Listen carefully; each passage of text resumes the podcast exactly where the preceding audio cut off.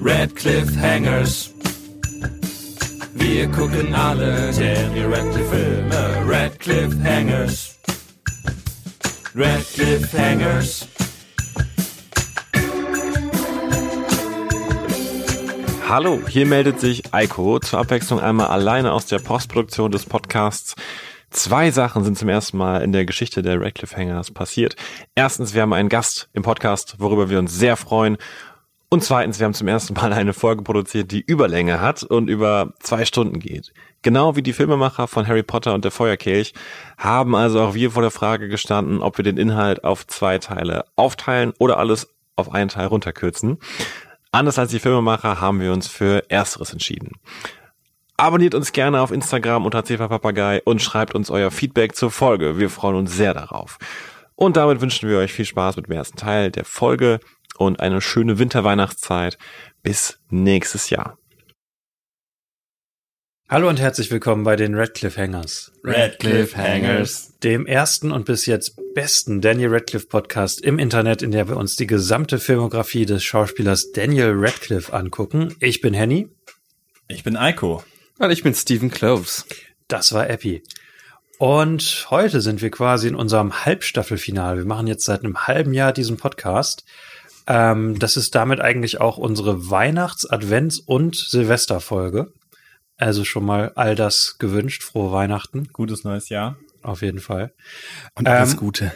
Und das ist unser, unser Halbstaffelfinale, weil einerseits sind wir bei der Hälfte der Harry Potter Filme angekommen. Wir sind heute beim Feuerkelch. Äh, es ist aber auch so ein bisschen so, dass wir quasi seit vier Folgen immer wieder äh, einfließen lassen, wie sehr wir bei diesem Film auseinandergehen und wie sehr wir uns heute an die Kehle gehen werden. Ähm, und passenderweise haben wir uns, um das zu verhindern, Verstärkung dazu geholt. Wir Oder haben um es zu Gast- verstärken. oder um es zu verstärken, wir werden sehen. Ähm, und zwar eine haben neue, wir heute. eine neue Kehle dazu geholt. Was? Das war jetzt komisch, weil du gesagt hast, wir gehen uns an die Kehle. Ach so. Sorry. Okay, und zwar eine sehr gute Freundin von uns. Man konnte sie gerade schon lachen hören. Ronja, hallo und herzlich willkommen. Hallo und danke, dass ich dabei sein darf. Hallo Ronja. Sag das lieber erst am Ende. ähm, Du kannst nachher die Experience raten, wie es war, bei uns im Podcast zu sein. bevor wir ähm, zum eigentlichen Film heute kommen, wollen wir natürlich ein paar Worte über dich verlieren, denn du bist ähm, mit der größte Harry Potter-Fan, den ich kenne. Und ich glaube, da kann ich für uns alle sprechen. Für mich auf jeden Fall. Epi. Nein, schon, okay. Du bist schon länger großer Harry Potter-Fan. ja, das stimmt. Vor Und- dir auf jeden Fall. Ja, Ja. ah, Und ich, stimmt. ich glaube, man kann sagen, dass ich dich zu den Hörbüchern gebracht ja, habe. die habe ich von dir. Ja. Ja. Echt? Ja. ja. auf jeden Fall. Also ich äh, habe so lange davon geschwärmt, bis er nicht mehr Ja, konnte, anders konnte, als sie zu hören. Okay. Dank dir habe ich den großartigen Rufus Beck entdeckt. Genau. Du hörst ihn jetzt in zweifacher Geschwindigkeit, was er. Ja, ich muss, Eine das, Schande.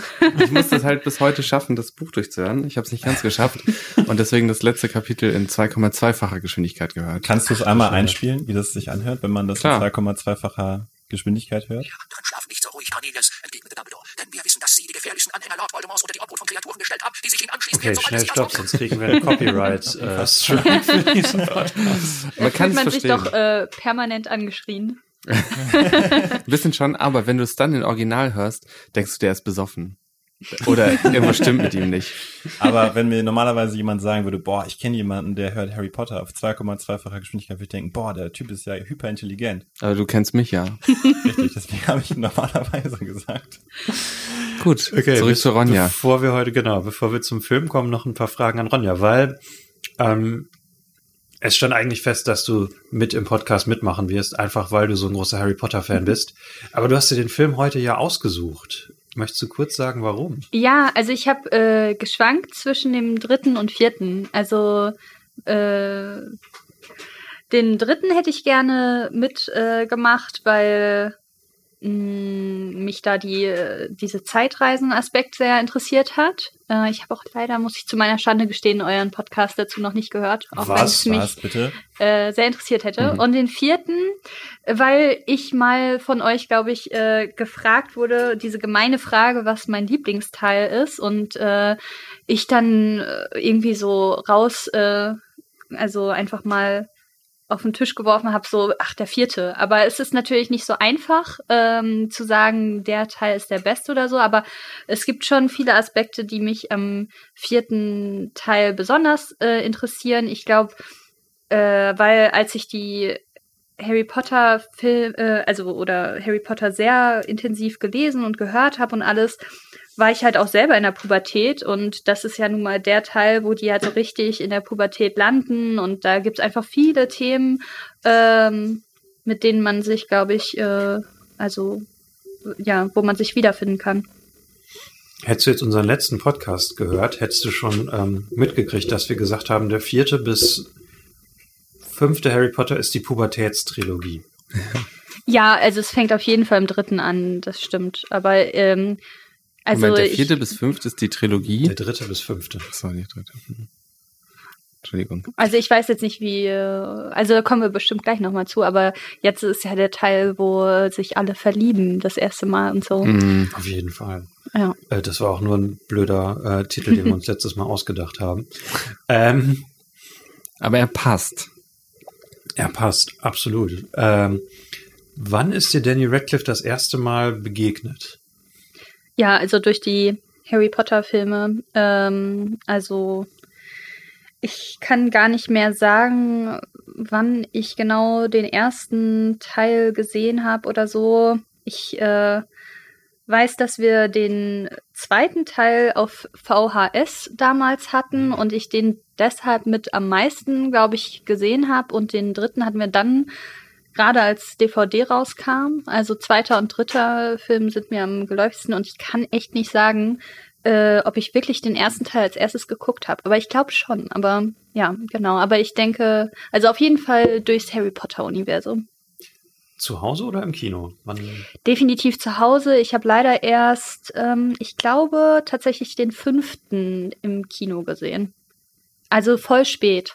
Selbst, weil, also trotz meines, oder ja, ich bin ja recht jung, jünger als ihr, äh, aber das, ja auch äh, das entschuldigt nicht, dass ich es erst äh, beim fünften geschafft habe ins Kino. Da bist du aber wie Epi. Epi, bei dir war es auch der fünfte, oder? Irgendwie so. Ich kann mich gar nicht mehr dran erinnern, aber ich denke fünfte oder sechste. Ja, du hat, ich meine, du hast auch sowas gesagt. Das wäre auch der erste bei dir im Kino gewesen. Also, Ja. Die anderen habe ich alle in relativ schlechter Qualität geguckt. Warum? Weil du keine Brille auf hattest. Ja. ich glaube, Und das, auch habe ich schon mal im Podcast gehört. Die habe ich alle nie so bewusst geguckt, die Filme. Ich habe nie gesagt, boah, jetzt gucke ich mir den Harry Potter an, sondern irgendwer hatte das halt auf CD gebrannt und da hat man sich das halt angeguckt. Hm, Okay. Ähm, Ronja, wir hatten ganz am Anfang im Podcast uns mal die Frage gestellt, ist Daniel Radcliffe an der Harry Potter Rolle hängen geblieben oder hat er es als Schauspieler geschafft, äh, darüber hinaus zu wachsen und auch ja, da, darüber hinaus ein erfolgreicher Schauspieler zu sein? Und da würde mich jetzt, was ich glaube ich auch gerne alle zukünftigen Gäste, von denen es bestimmt viele geben wird, äh, fragen möchte. Äh, wie nimmst du Daniel Radcliffe wahr? Nimmst du ihn primär als Harry Potter wahr oder nimmst du ihn auch als Schauspieler darüber hinaus wahr? Hm, also das ist schwer zu sagen. Also ich habe auf jeden Fall ganz lange ihn wirklich nur als Harry Potter gesehen und ich kann mich noch sehr bewusst daran erinnern, als das Ganze zu Ende ging und man völlig verzweifelt war und äh, eine Ära ging zu Ende, der letzte Film war abgedreht. Und dann war ja irgendwie das erste, was Danny Radcliffe danach gemacht hat, eben diese skandalöse Theaterstück, wo er nackt Ja. auf einem Pferd saß. Äh, Stimmt.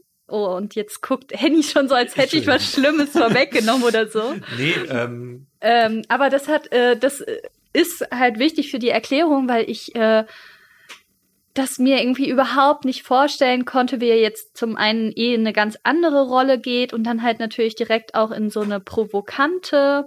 Ähm, und das war schon schwer für mich zu greifen. Und dann hat er jetzt auch noch nicht so in so krassen Blockbustern irgendwie danach mitgemacht. Deswegen, also ich habe ähm, halt eben auch sehr wenig andere, also beziehungsweise außerhalb von Harry Potter nur noch einen anderen mit ihm gesehen. Also er ist für mich schon überwiegend Harry Potter. Im Gegensatz, muss man vielleicht auch sagen, äh, zu Emma Watson, äh, die jetzt für mich schon auf jeden Fall total drüber hinaus ist und für mich ist sie nicht mehr Hermine Granger, sondern Feministin äh, und wahnsinnig gute Schauspielerin. Das finde ich einen interessanten Vergleich. Das ähm, habe ich mir noch nie die Gedanken gemacht, aber ich würde dir zustimmen. Also Emma Watson ist, glaube ich, in der öffentlichen Wahrnehmung, wird mehr als Person wahrgenommen als, als Daniel Radcliffe. Mhm.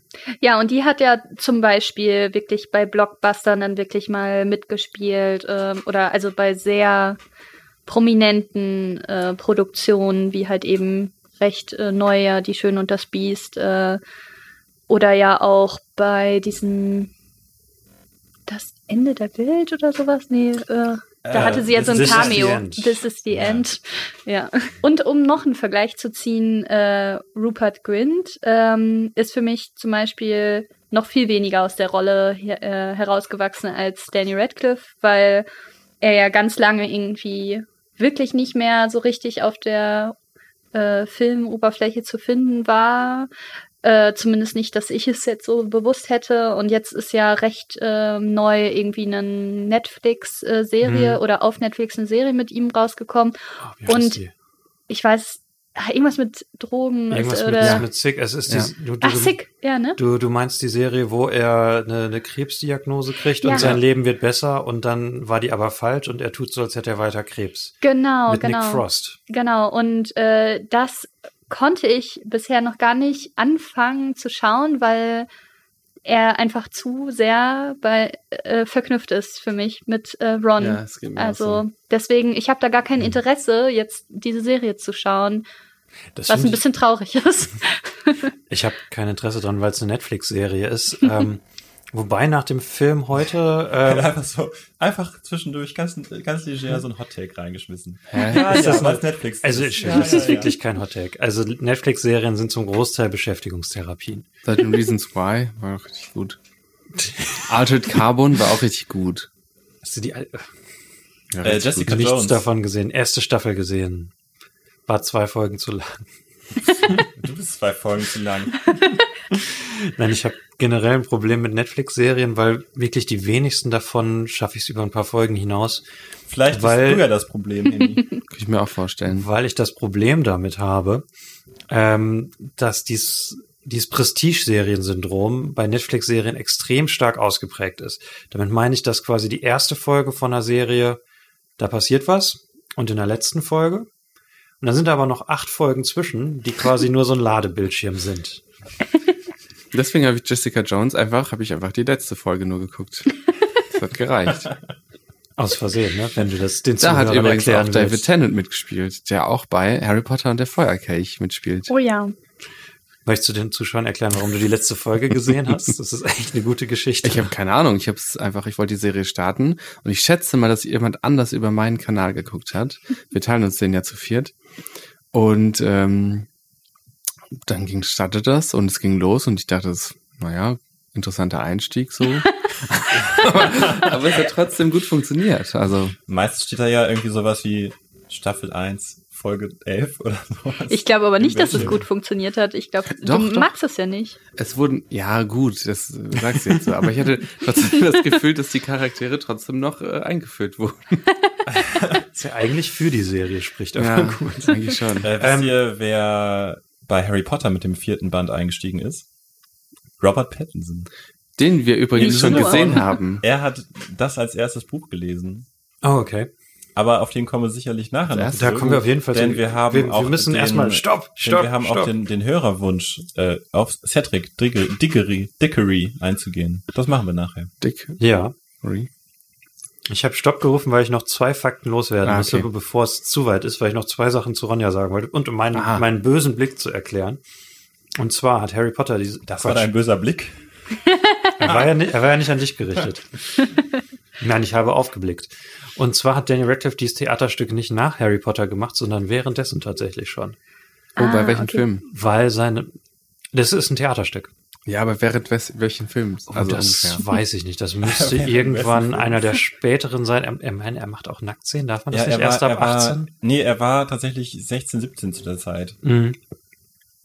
Das Dann heißt, das muss dann ja während des fünften oder während des sechsten gewesen sein. Ja, spekuliere noch ein bisschen weiter, während ich nachgucke.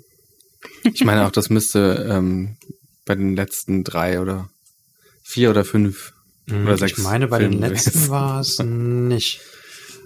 Redet mal irgendwie weiter, während ich. Ja, also im lade. vierten Teil sehen wir ja auch schon viel nackte Haut von äh, Danny Radcliffe. Yeah. Oh, das ist sehr gut. Yeah, das ist die richtige Reaktion. Ich wollte das noch eigentlich im letzten Teil sagen, ne? Cedric, äh, Cedric Diggory hat man tatsächlich ja schon gesehen. Ähm, er äh, wurde halt nicht mit Namen genannt, aber das war der Sucher, gegen den Harry Potter ähm, gespielt hat in dem Spiel gegen Hufflepuff, Hm? der dann ähm, halt gerecastet wurde mit Robert Das Pattinson. war ein Stuntman, den sie ausgetauscht haben. Äh, ich habe es endlich gefunden. Äh, 2007 hat ähm, Danny Radcliffe in Eckus mitgespielt. Das ist dieses äh, nackte Pferdetheaterstück. Hat, hat der Sex mit Pferden in dem Theaterstück oder, Ist oder das ist er nur 2007? hingezogen? Das war aber fast gegen Ende. Des Stücks. Ich habe es damals so wahrgenommen, dass nackte Pferde. Warte mal, ich, ich Äh, guck mir ich gleich glaube, den Plot an. Er Ähm, saß nackterweise auf dem Pferd. Ja, aber das heißt jetzt, Handy, wie alt Und war das er? das reichte nicht- schon für den Skandal äh, damals. 2007, 18 müsste da gewesen sein, weil er ist ja 89 geboren. Ist er tatsächlich 89. 89, ja. Ja. Also es würde genau mit dem passen, was, was ich Ich gesagt habe ich hab nämlich einen Podcast gehört über Daniel Radcliffe. Aber der ist ähm, nur 1,65 groß. Und da wurde gesagt, er war 16 beziehungsweise 17 während der Theater. Das sieht man Nein. auch äh, richtig schön in diesem Film, habe ich nochmal gedacht, Also 17 als er ja neben. Robin, äh, Robert Pattinson steht. Mhm. So, da sieht man echt krass, wie klein er ist. Das ist echt witzig. Also ich, ich gucke gerade nach, worum es in diesem Stück geht. Äh, es geht um einen jungen Mann, der eine pathologische reli- religiöse Faszination mit Pferden hat. Ach du Schande, die Plot Summary ist viel zu lang. Das gucken wir bis zum nächsten Mal nach. Das kann man sich doch nicht durchlesen. Vielleicht können wir eine Aufzeichnung von dem Stück gucken. Ja, Das wäre cool, wenn es die gäbe. Also das äh, hatte ich auch schon überlegt, ob man seine Theater-Performances auch irgendwie mit, mit einfließen lassen kann. Und wir haben erstmal genug mit seinen Filmen zu tun. Ähm, ja, und ich wollte noch dazu ähm, einhaken, was war äh, Danny Radcliffes einzige und erfolgreichste, äh, einzige Blockbuster-Rolle und finanziell erfolgreichste Rolle nach Harry Potter? Was denkt ihr? Ähm, das mit der Leiche. Mhm. Mm,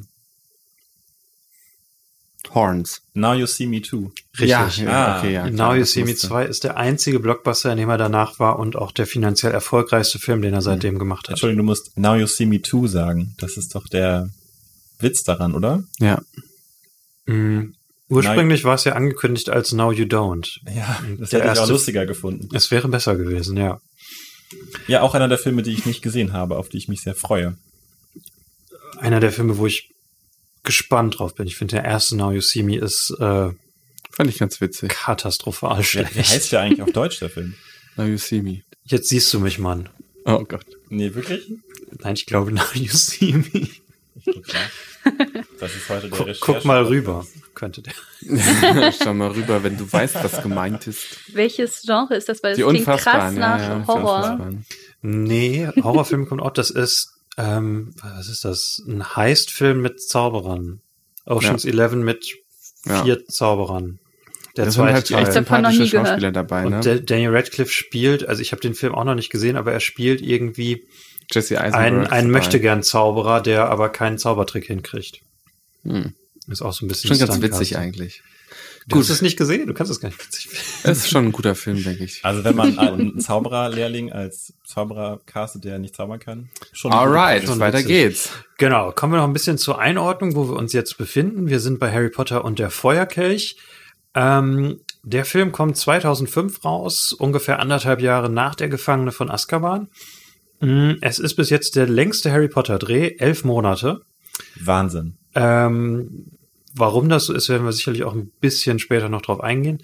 Äh, es ist bis jetzt auch der teuerste Harry Potter Film mit 150 Millionen äh, Dollar Budget. Wahnsinn. Es wird noch, noch höher. Der teuerste Harry Potter-Film ist der sechste und ich verstehe nicht warum. Wahnsinn. Der, der sechste kostet ungefähr genauso viel wie der siebte und achte zusammen. Das Gibt es da eigentlich so, also für die Unerfahrenen, äh, so Richtlinien, was ist jetzt ein durchschnittlich teurer Film, was ist ein besonders teurer Film?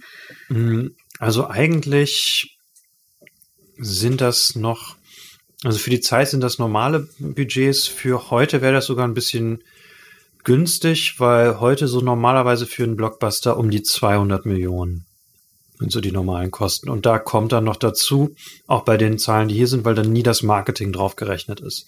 Man kann meistens noch die Hälfte an Marketing einberechnen, um ungefähr auszurechnen, wie viel der Film tatsächlich gekostet hat. Wahnsinn. Dabei hat der Regisseur nur ein Zehntel von dem gekriegt, was Chris Columbus gekriegt hat. Oh, das habe ich auch gelesen. Ein Oh, Zehntel? Inwiefern? Eine Million hat er nur gekriegt. Echt? Ja. Okay, damit kommen wir zum Regisseur. Ähm, es ist schon wieder ein Regiewechsel. Wir sind jetzt beim dritten und damit vorletzten Regisseur der Harry Potter Filme, bei Mike Newell. Mm. Er Was ihr ist, da, Entschuldigung, was ihr da gerade hört und nebenbei auch immer wieder hören werdet, ist ähm, der Hund, der hier mit im Raum ist. Du sagst es jetzt wieder so, wie mit deinem Unser äh, Husten und dann hört man es nachher gar nicht mehr. Ich kann, kann ja es ja nicht beeinflussen. Nee, du sagst das jetzt und man hört das nachher gar nicht. ja. Das ist der Hund, der hier mit im Raum ist und äh, chillt. Ich wäre Und enttäuscht, sich wenn freut. Begrüßen Sie mit uns Klunche. Schwanz wedelt. Und der Schwanz kommt gegen das Stuhlbein. Das ist Tatze. Mhm. Und Timmy, der Hund. Oder Schnuffel. Und Klunche, der Hund. Ähm, Mike Newell finde ich einen faszinierenden Regisseur. Ich habe tatsächlich vor dieser Folge mich nie damit beschäftigt, was er noch gemacht hat. Er war für mich immer nur der Name, der hat Harry Potter 4 gemacht. Mm, Aber er hat ja tatsächlich vier Hochzeiten und einen Todesfall gemacht. Habt ihr den gesehen? Mhm.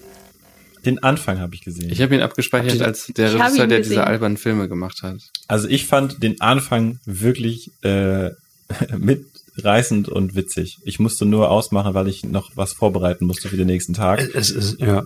Also das hat, hat mich wirklich, es hatte halt so einen typischen britischen Humor, war glaube ich auch mit so die Breakthrough-Rolle für Hugh Grant, Hugh Grant und ähm, ja, hat mir gefallen. Mhm. Es ist ein richtig guter Film. Ich würde sogar schon sagen Klassiker. Ähm, das ist aber nur eine von vielen Sachen, die Mike Newell gemacht hat. Er hat auch Donnie Brasco gemacht. Der Gangsterfilm mit Johnny Depp als Undercover-Agent Sagt mir nichts. war in den 90ern groß. Ja, habe ich gesehen. Ähm, ja, ja. War, war er da so als Rocker? War er als Rocker undercover? das kann gut sein. Oder meinst du 21 Jump Street? Nee, das war 21 Jump Street, ja. Aber Johnny Brasco habe ich auch gesehen. Das kann gut sein. An- Ansonsten noch bekannte Filme Mona Lisas Lächeln. Hat er vor Harry Potter gemacht? Den habe ich gesehen. an. Der ist richtig schön. So ein Mhm. richtiger Wohlfühlfilm im Prinzip. Ich habe schon zu Henny eben gesagt, so ein bisschen wie Dead Poet Society. Hm. Aber mit, mit Kunst, meinst Aber du? mit Kunst. Und äh, alles Frauen. Im Gegensatz zu alles Männer. also voll der Gegenpol im Prinzip. Julia Roberts in der Hauptrolle war richtig. Genau. Ne? Ja. Genau. Also einige doch recht hochkarätige Filme. Hm, Spannend wird's dann aber nach Harry Potter. Ähm, denn 2010 hat er einen Film gemacht. Ich freue mich immer über so seltsame Filme in, in der Filmografie, wenn ich mich für irgendwas mit dem, mit dem Podcast beschäftigen muss. Ähm, wusstet ihr, dass es eine Prince of Persia Realverfilmung Ja. gibt mit Jake Gyllenhaal Ja. als Ja. Perser? Und dieser Frau, die auch bei Bond mitgemacht hat. Da musst du mir sagen, wer das ist. Und bei Hänsel und Gretel hat die auch mitgemacht. Ähm, meinst Und bei Kampf der Titanen. Gemma Arterton? Ja, Gemma Arterton. Gemma Arterton? Die ist bei Hänsel und Gretel? Ich meine schon. Verwechselst du sie nicht gerade mit der Frau von X-Men? Scheiße, ich Nee. wollte dich gerade dafür, Du meinst Jennifer Jorrance? ich wollte dich gerade dafür maßregeln, dass du die, äh, die Namen nicht kennst. Nee. Aber nein, das ist die von Hänsel und Gretel. Ja, okay, Aha. du, Und du James recht. Bond. Strawberry hieß sie da, glaube ich. Ist relativ schnell gestorben. Wie es so üblich ist. Ähm, und was ich beim letzten, äh, letzten Podcast schon gesagt habe, witzigerweise hat Mike Newell auch eine Great Expectations, eine Charles Dickens Verfilmung gemacht. Und als ich das in dieser Reihe gesehen habe, ähm, ist mir, ist es mir wie Schuppen von den Augen gefallen, weil ich habe seit Jahren im Hinterkopf, dass ich so um die 2010er, Anfang der Jahre rum im, Ki äh, im Kino immer einen Trailer für eine Charles Dickens Verfilmung gesehen habe, die auch sehr, sehr hochkarätig aussah, wo ich nie wieder was von gehört habe und wo ich dachte, habe ich mir diesen Trailer eingebildet? Äh, gab es wirklich diese Charles Dickens Verfilmung und es ist tatsächlich von Mike Newell mit Ralph Fiennes und Robbie Coltrane. Ach, So, agreed. Wahnsinn. ist das heute deine Catchphrase? Das ist mein Catchphrase, ja. Voll gut. ähm, ja, also sehr interessanter Regisseur. die, schreib das in die Oh, Podcast-Beschreibung. Du müsstest doch eigentlich jetzt Wicked. Die ganze Ja, Zeit stimmt. sagen. Wicked. Wicked. Für die Zuhörer, das ist der Spruch von Ron Weasley und in diesem Film auch von den Weasley-Zwillingen. Ja. Ähm, ja, interessanter Regisseur, Holy der vor allem für seine Komödienarbeit tatsächlich vor diesem Film bekannt ist. Und ich würde sagen, damit starten wir direkt. Und ich lese einmal den ersten, wahrscheinlich nur den ersten Satz im ersten Paragraph der Wikipedia-Zusammenfassung vor. Und dann legen wir los. Augenblick, darf ich dich komplett unterbrechen? Ja, Ja, dankeschön. es wäre nicht dieser Podcast, wenn das nicht passieren würde. ähm, wir hatten ja letztes Mal darüber gesprochen, dass es eine schöne Sache wäre, wenn Alfonso Cuaron, der Regisseur des dritten Teils, auch noch einen weiteren Harry Potter Teil gemacht hätte. Ähm, und er wurde tatsächlich angefragt für diesen eben jenen vierten Teil, aber er musste leider absagen, weil er eben noch an den äh, an der Post-Production des dritten Teils saß und deswegen noch nicht direkt in die Vorbereitung für den vierten übergehen konnte. Den Artikel habe ich auch äh, gesehen und ganz ehrlich, ich finde, das klingt merkwürdig. Es klingt wirklich ein bisschen merkwürdig. Also es ist, Andererseits äh, war ja auch der dritte Teil derjenige, der als erstes ähm, mehrere Monate nach hinten gepusht wurde. Und Chris Columbus konnte ja den ersten und zweiten im Tandem drehen, aber vielleicht waren, war hier auch gerade die Post-Production so aufwendig und die Vorbereitung auf den vierten vor allen Dingen als so Hm. langes Buch so aufwendig, dass das einfach nicht vereinbar war.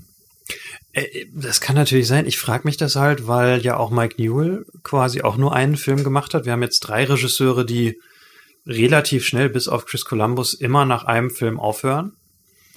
Ähm, und dann haben wir auf einmal einen Regisseur, der die letzten vier Filme macht, der aber nicht so so hochkarätig ist wie die ersten drei Regisseure, der, ähm, wo wir beim im nächsten Jahr 2020 äh, dazu kommen werden, die ja von David Yates gemacht wurden, der vor den Harry Potter, äh, Harry Potter Film vor allem als TV-Regisseur gearbeitet hat. Und ich frage mich so ein bisschen, hatte das Studio so genug von so Idiosynchronen oder zumindest Regisseuren, die, die sehr einen eigenen Willen haben? Das ist eine, also auf jeden Fall eine hervorragende Frage, Henny. ähm, auf die ich spontan keine Antwort wüsste. Aber das ist wirklich eine spannende Sache. Die ganzen Hochkaräter für die ersten vier und dann nur noch ein und derselbe.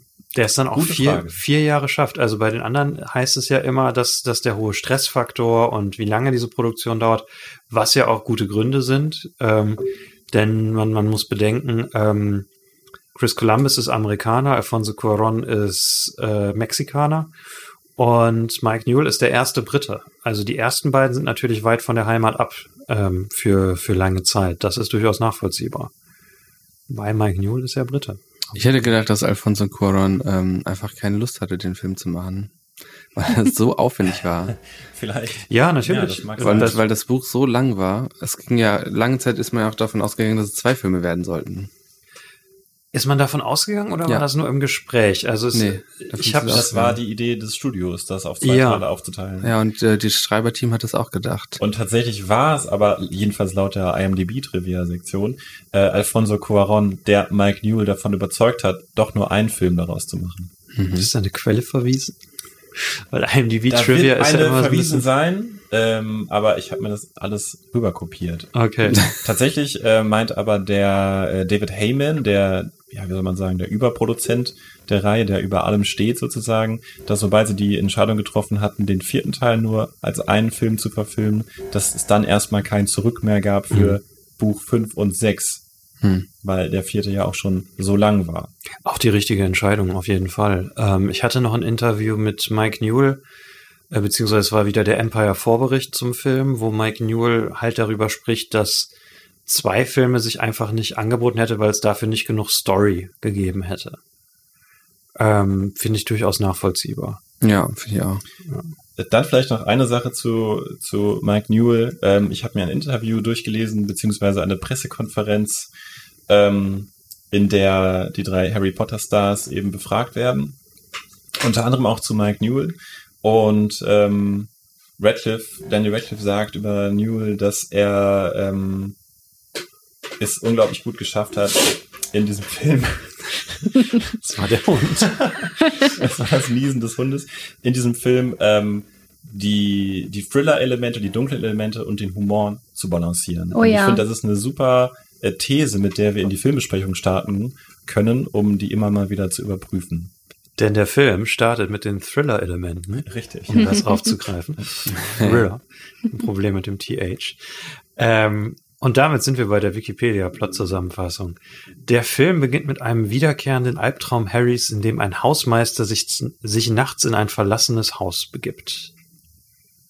Das stimmt schon mal nicht. Der Film beginnt mit einem Tracking-Shot äh, von Nagini, von der Schlange. Das ist einem Toten, also erstmal fährt es runter vom, von oben nach unten an Totenköpfen vorbei. Und dann kommt die Schlange aus seinem Totenkopf raus, aus dem Mund.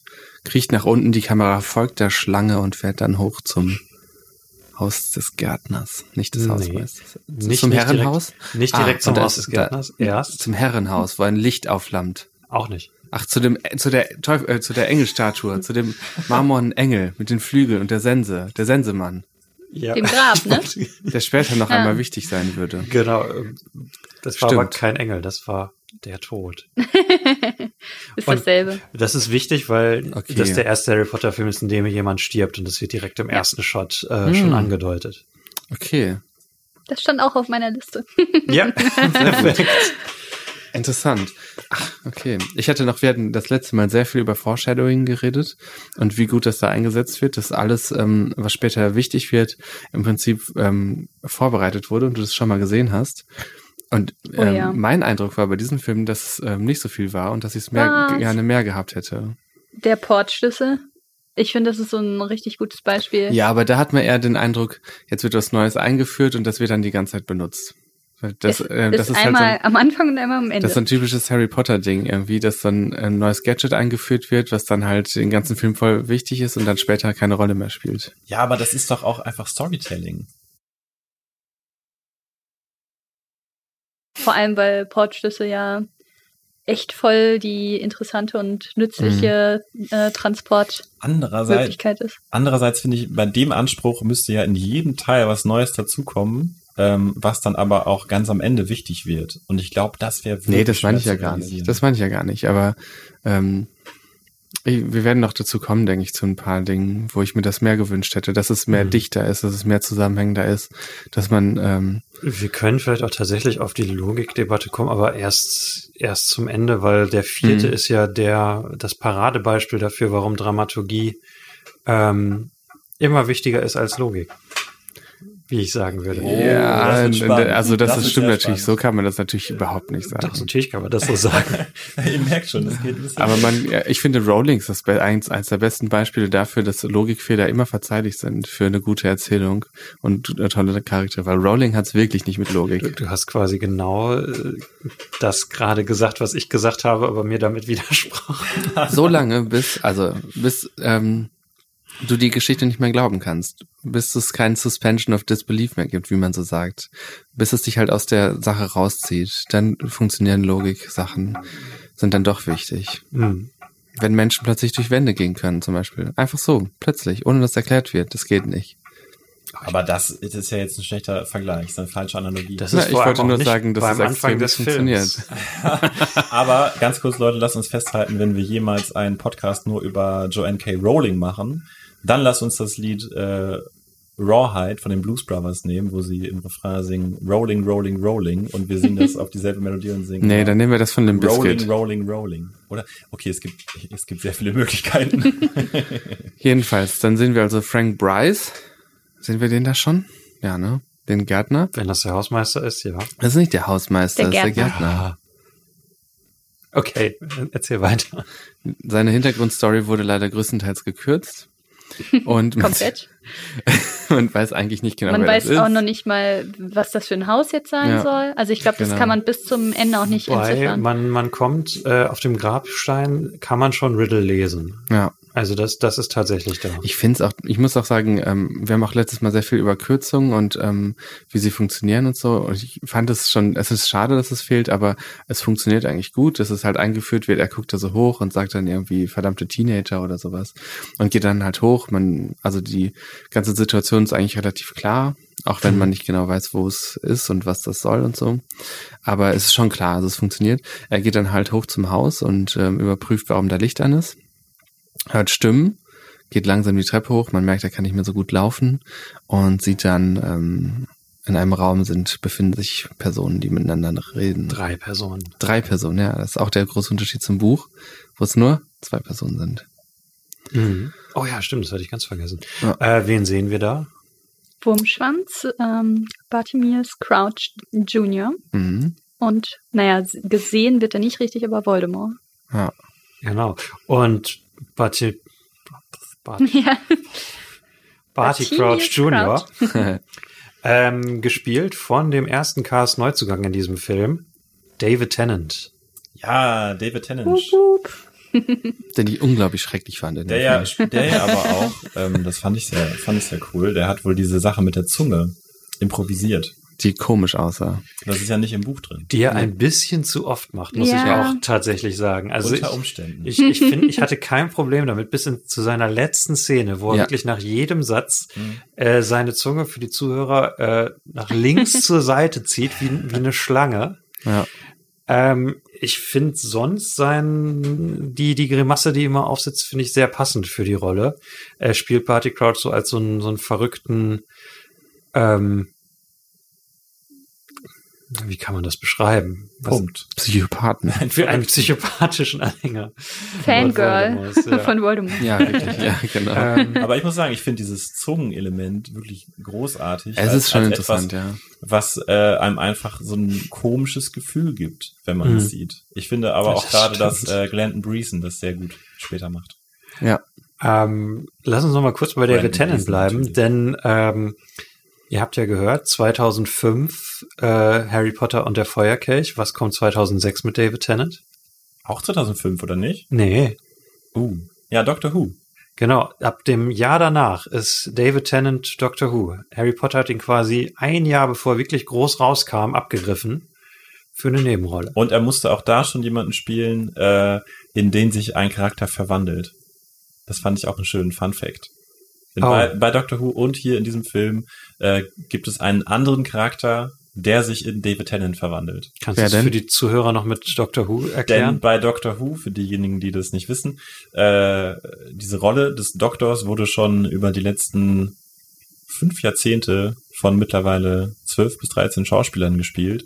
Denn dieser äh, Charakter ist kein Mensch, sondern ein Time Lord und kann sich regenerieren und kann dann praktischerweise immer wieder von neuen Schauspielern gespielt werden und wird eben oder wurde eben im Zeitraum von 2006 bis ich glaube 2010 von David Tennant gespielt. Eine sehr empfehlenswerte Serie. Und in wen verwandelt er sich? Oder nee, wer verwandelt sich in ihn? Bei Chris- Doctor Who? Ja. Nee, bei Vom Harry Potter. einen Time Lord. Ja, Ach hey, so, bei Harry Potter. Niemand verwandelt sich in David Tennant. Doch. also Brandon Gleeson. zurück. Brandon Gleason. Ach so, zurück. Ja, okay, gut. Gut, okay. okay. Auch eine Man Ähm, Verwandlung. sieht diese eklige Verwandlung Ja, auf jeden Fall stimmt. von einer Das Person zur anderen. Finde ich auch gut gemacht. fand ich immer, die fand ich irgendwie auch immer cool, die Vielsaft äh, Mhm. Die übrigens ganz anders ist als im, kommen wir später noch dazu, ne? Als im zweiten Teil. Wir sind noch bei dem Weil Hausmeister. seine Stimme- Der Hausmeister ist noch nicht mal tot. Ja, Gott sei Dank. Ich, Stimme an. Also wir, Okay, steuern, sorry. wir steuern gerade auf einen sehr langen Podcast. Ich gehe davon aus. Das habe ich mir sowieso schon gedacht bei so, wer erscheint hinter der Tür? Weil Ronja, letztes Mal hatte ich nämlich, ähm, habe ich nämlich gesagt, dass ich das so schlimm finde, dass man ähm, bei Krabby und Goyle halt nicht die, dass Ja. man auch die alten Stimmen gehört hat und das Ja. so keinen Sinn ergibt. ja, das stimmt, das ist hier wirklich anders. Ja, Ha, jetzt sind wir schon das zu zweit. mit, mit David Tennant finde ich sehr spannend, weil dieser Film mehrere Schauspieler quasi abgreift, bevor sie wirklich entweder ihren Durchbruch hatten oder noch größer geworden sind. Weil Robert Pattinson hat ja auch seine erste wirklich große Filmrolle, äh, bevor er zwei Jahre später Edward Cullen spielt. Und Brandon Gleason war schon ein bekannter Schauspieler, aber drei Jahre später, 2008, kommt. Das ist jetzt mit Partizipation. Zwiel zwielichtige Twilight. Brandon Gleason ist Ach, du Twilight. warst das wäre das wär natürlich Hammer. Ja, der spielt. Oh, ich habe mich gerade geirrt. Twilight ist auch 2008, das ist auch drei Jahre später. Oh, ich war auch, auch gerade in meinen Notizen-Handys, tut mir leid. Ähm, Brücke sehen und sterben? Ja, genau. Ah, ah, ich habe jetzt schon zwei Punkte, oder? Und dann, ja, auf jeden Fall. Und dann kommt The Guard und Calvary und Filme, die auch halt internationaler bekannter sind als das, was er davor gemacht hat, wo er mehr so der lokale, hoch angesehene Schauspieler war. Okay, ähm, der Gärtner stirbt. Können wir das einfach sagen?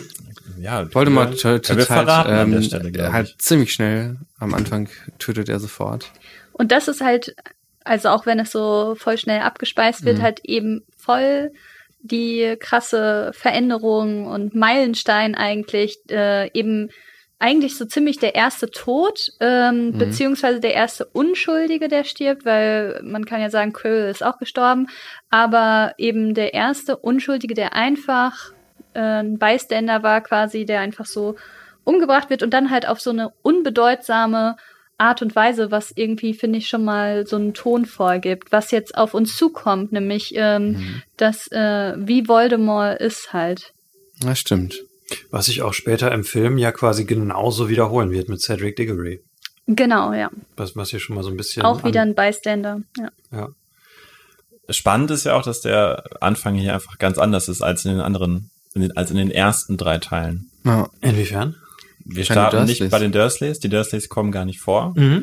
Interessanterweise, ähm, jetzt wirst du wahrscheinlich jede meiner Quellen hinterfragen, aber ich habe gelesen, dass die Dursleys deswegen nicht vorkamen, weil sie gerne äh, mehr Geld haben. mehr Geld haben wollten und äh, die Produzenten sich dann dazu entschieden hatten, äh, die Szenen rauszulassen, die da im Buch mit den Dursleys drin sind. Oh, das kann ich mir aber nur vorstellen, dass das nur die halbe Wahrheit ist, weil ich habe es auch nochmal nachgeschaut und äh, ich meine, also auch im Buch fängt es ja eben mit diesem Traum, also was sich ja dann als Traum herausstellt, ähm, an, wo äh, der Frank getötet wird und dann gibt es, glaube ich, nur ein, ist es nur ein Kapitel in den Hörbüchern und Büchern Mhm. ähm, bei den Dursleys und dann ist er ja schon im Fuchsbau, also es wäre sowieso, wenn dann überhaupt auch nur eine Szene gewesen, Genau, die wäre es- auch nicht so relevant, die wäre super lustig gewesen. ja, das wäre sehr Aber- lustig gewesen. Ja, ähm, Genau, es wäre nicht, Genau. es wäre wirklich nicht viel gewesen. Ja. Ne? Aber das wurde dann eben deswegen gestrichen. Kann es mir auch ehrlich gesagt nicht vorstellen, weil sie ja in den nächsten Filmen wieder dabei sind. Also in fünf und sieben. Vielleicht haben sie dann Angst gekriegt. Die äh, Madame Hooch wurde doch auch ähm, einmal ausgelassen, weil sie mehr Geld haben wollte. Ja, aber die ist auch nie wieder aufgetaucht. Nie wieder? Nee, die kommt nur im ersten Film vor. Ah, echt? Gut, Madame Hooch. Ist, ist für Mehr ein paar Geld Minuten im ersten Film, ja. Okay. Ähm, Ich Ja, finde, also ich- also es passt nicht zu den Dursleys, dass sie mehr Geld haben wollten. ja. zu den Schauspielern, die ich mir dahinter vorstelle, passt es nicht ganz. Also der, ja, der, Also ich, ich denke auch eher, dass es wirklich ein Schnitt für Zeit ist, weil, ähm, wie gesagt, wir sind jetzt bei einem Buch, was doppelt so dick ist wie alle, die da vorkommen.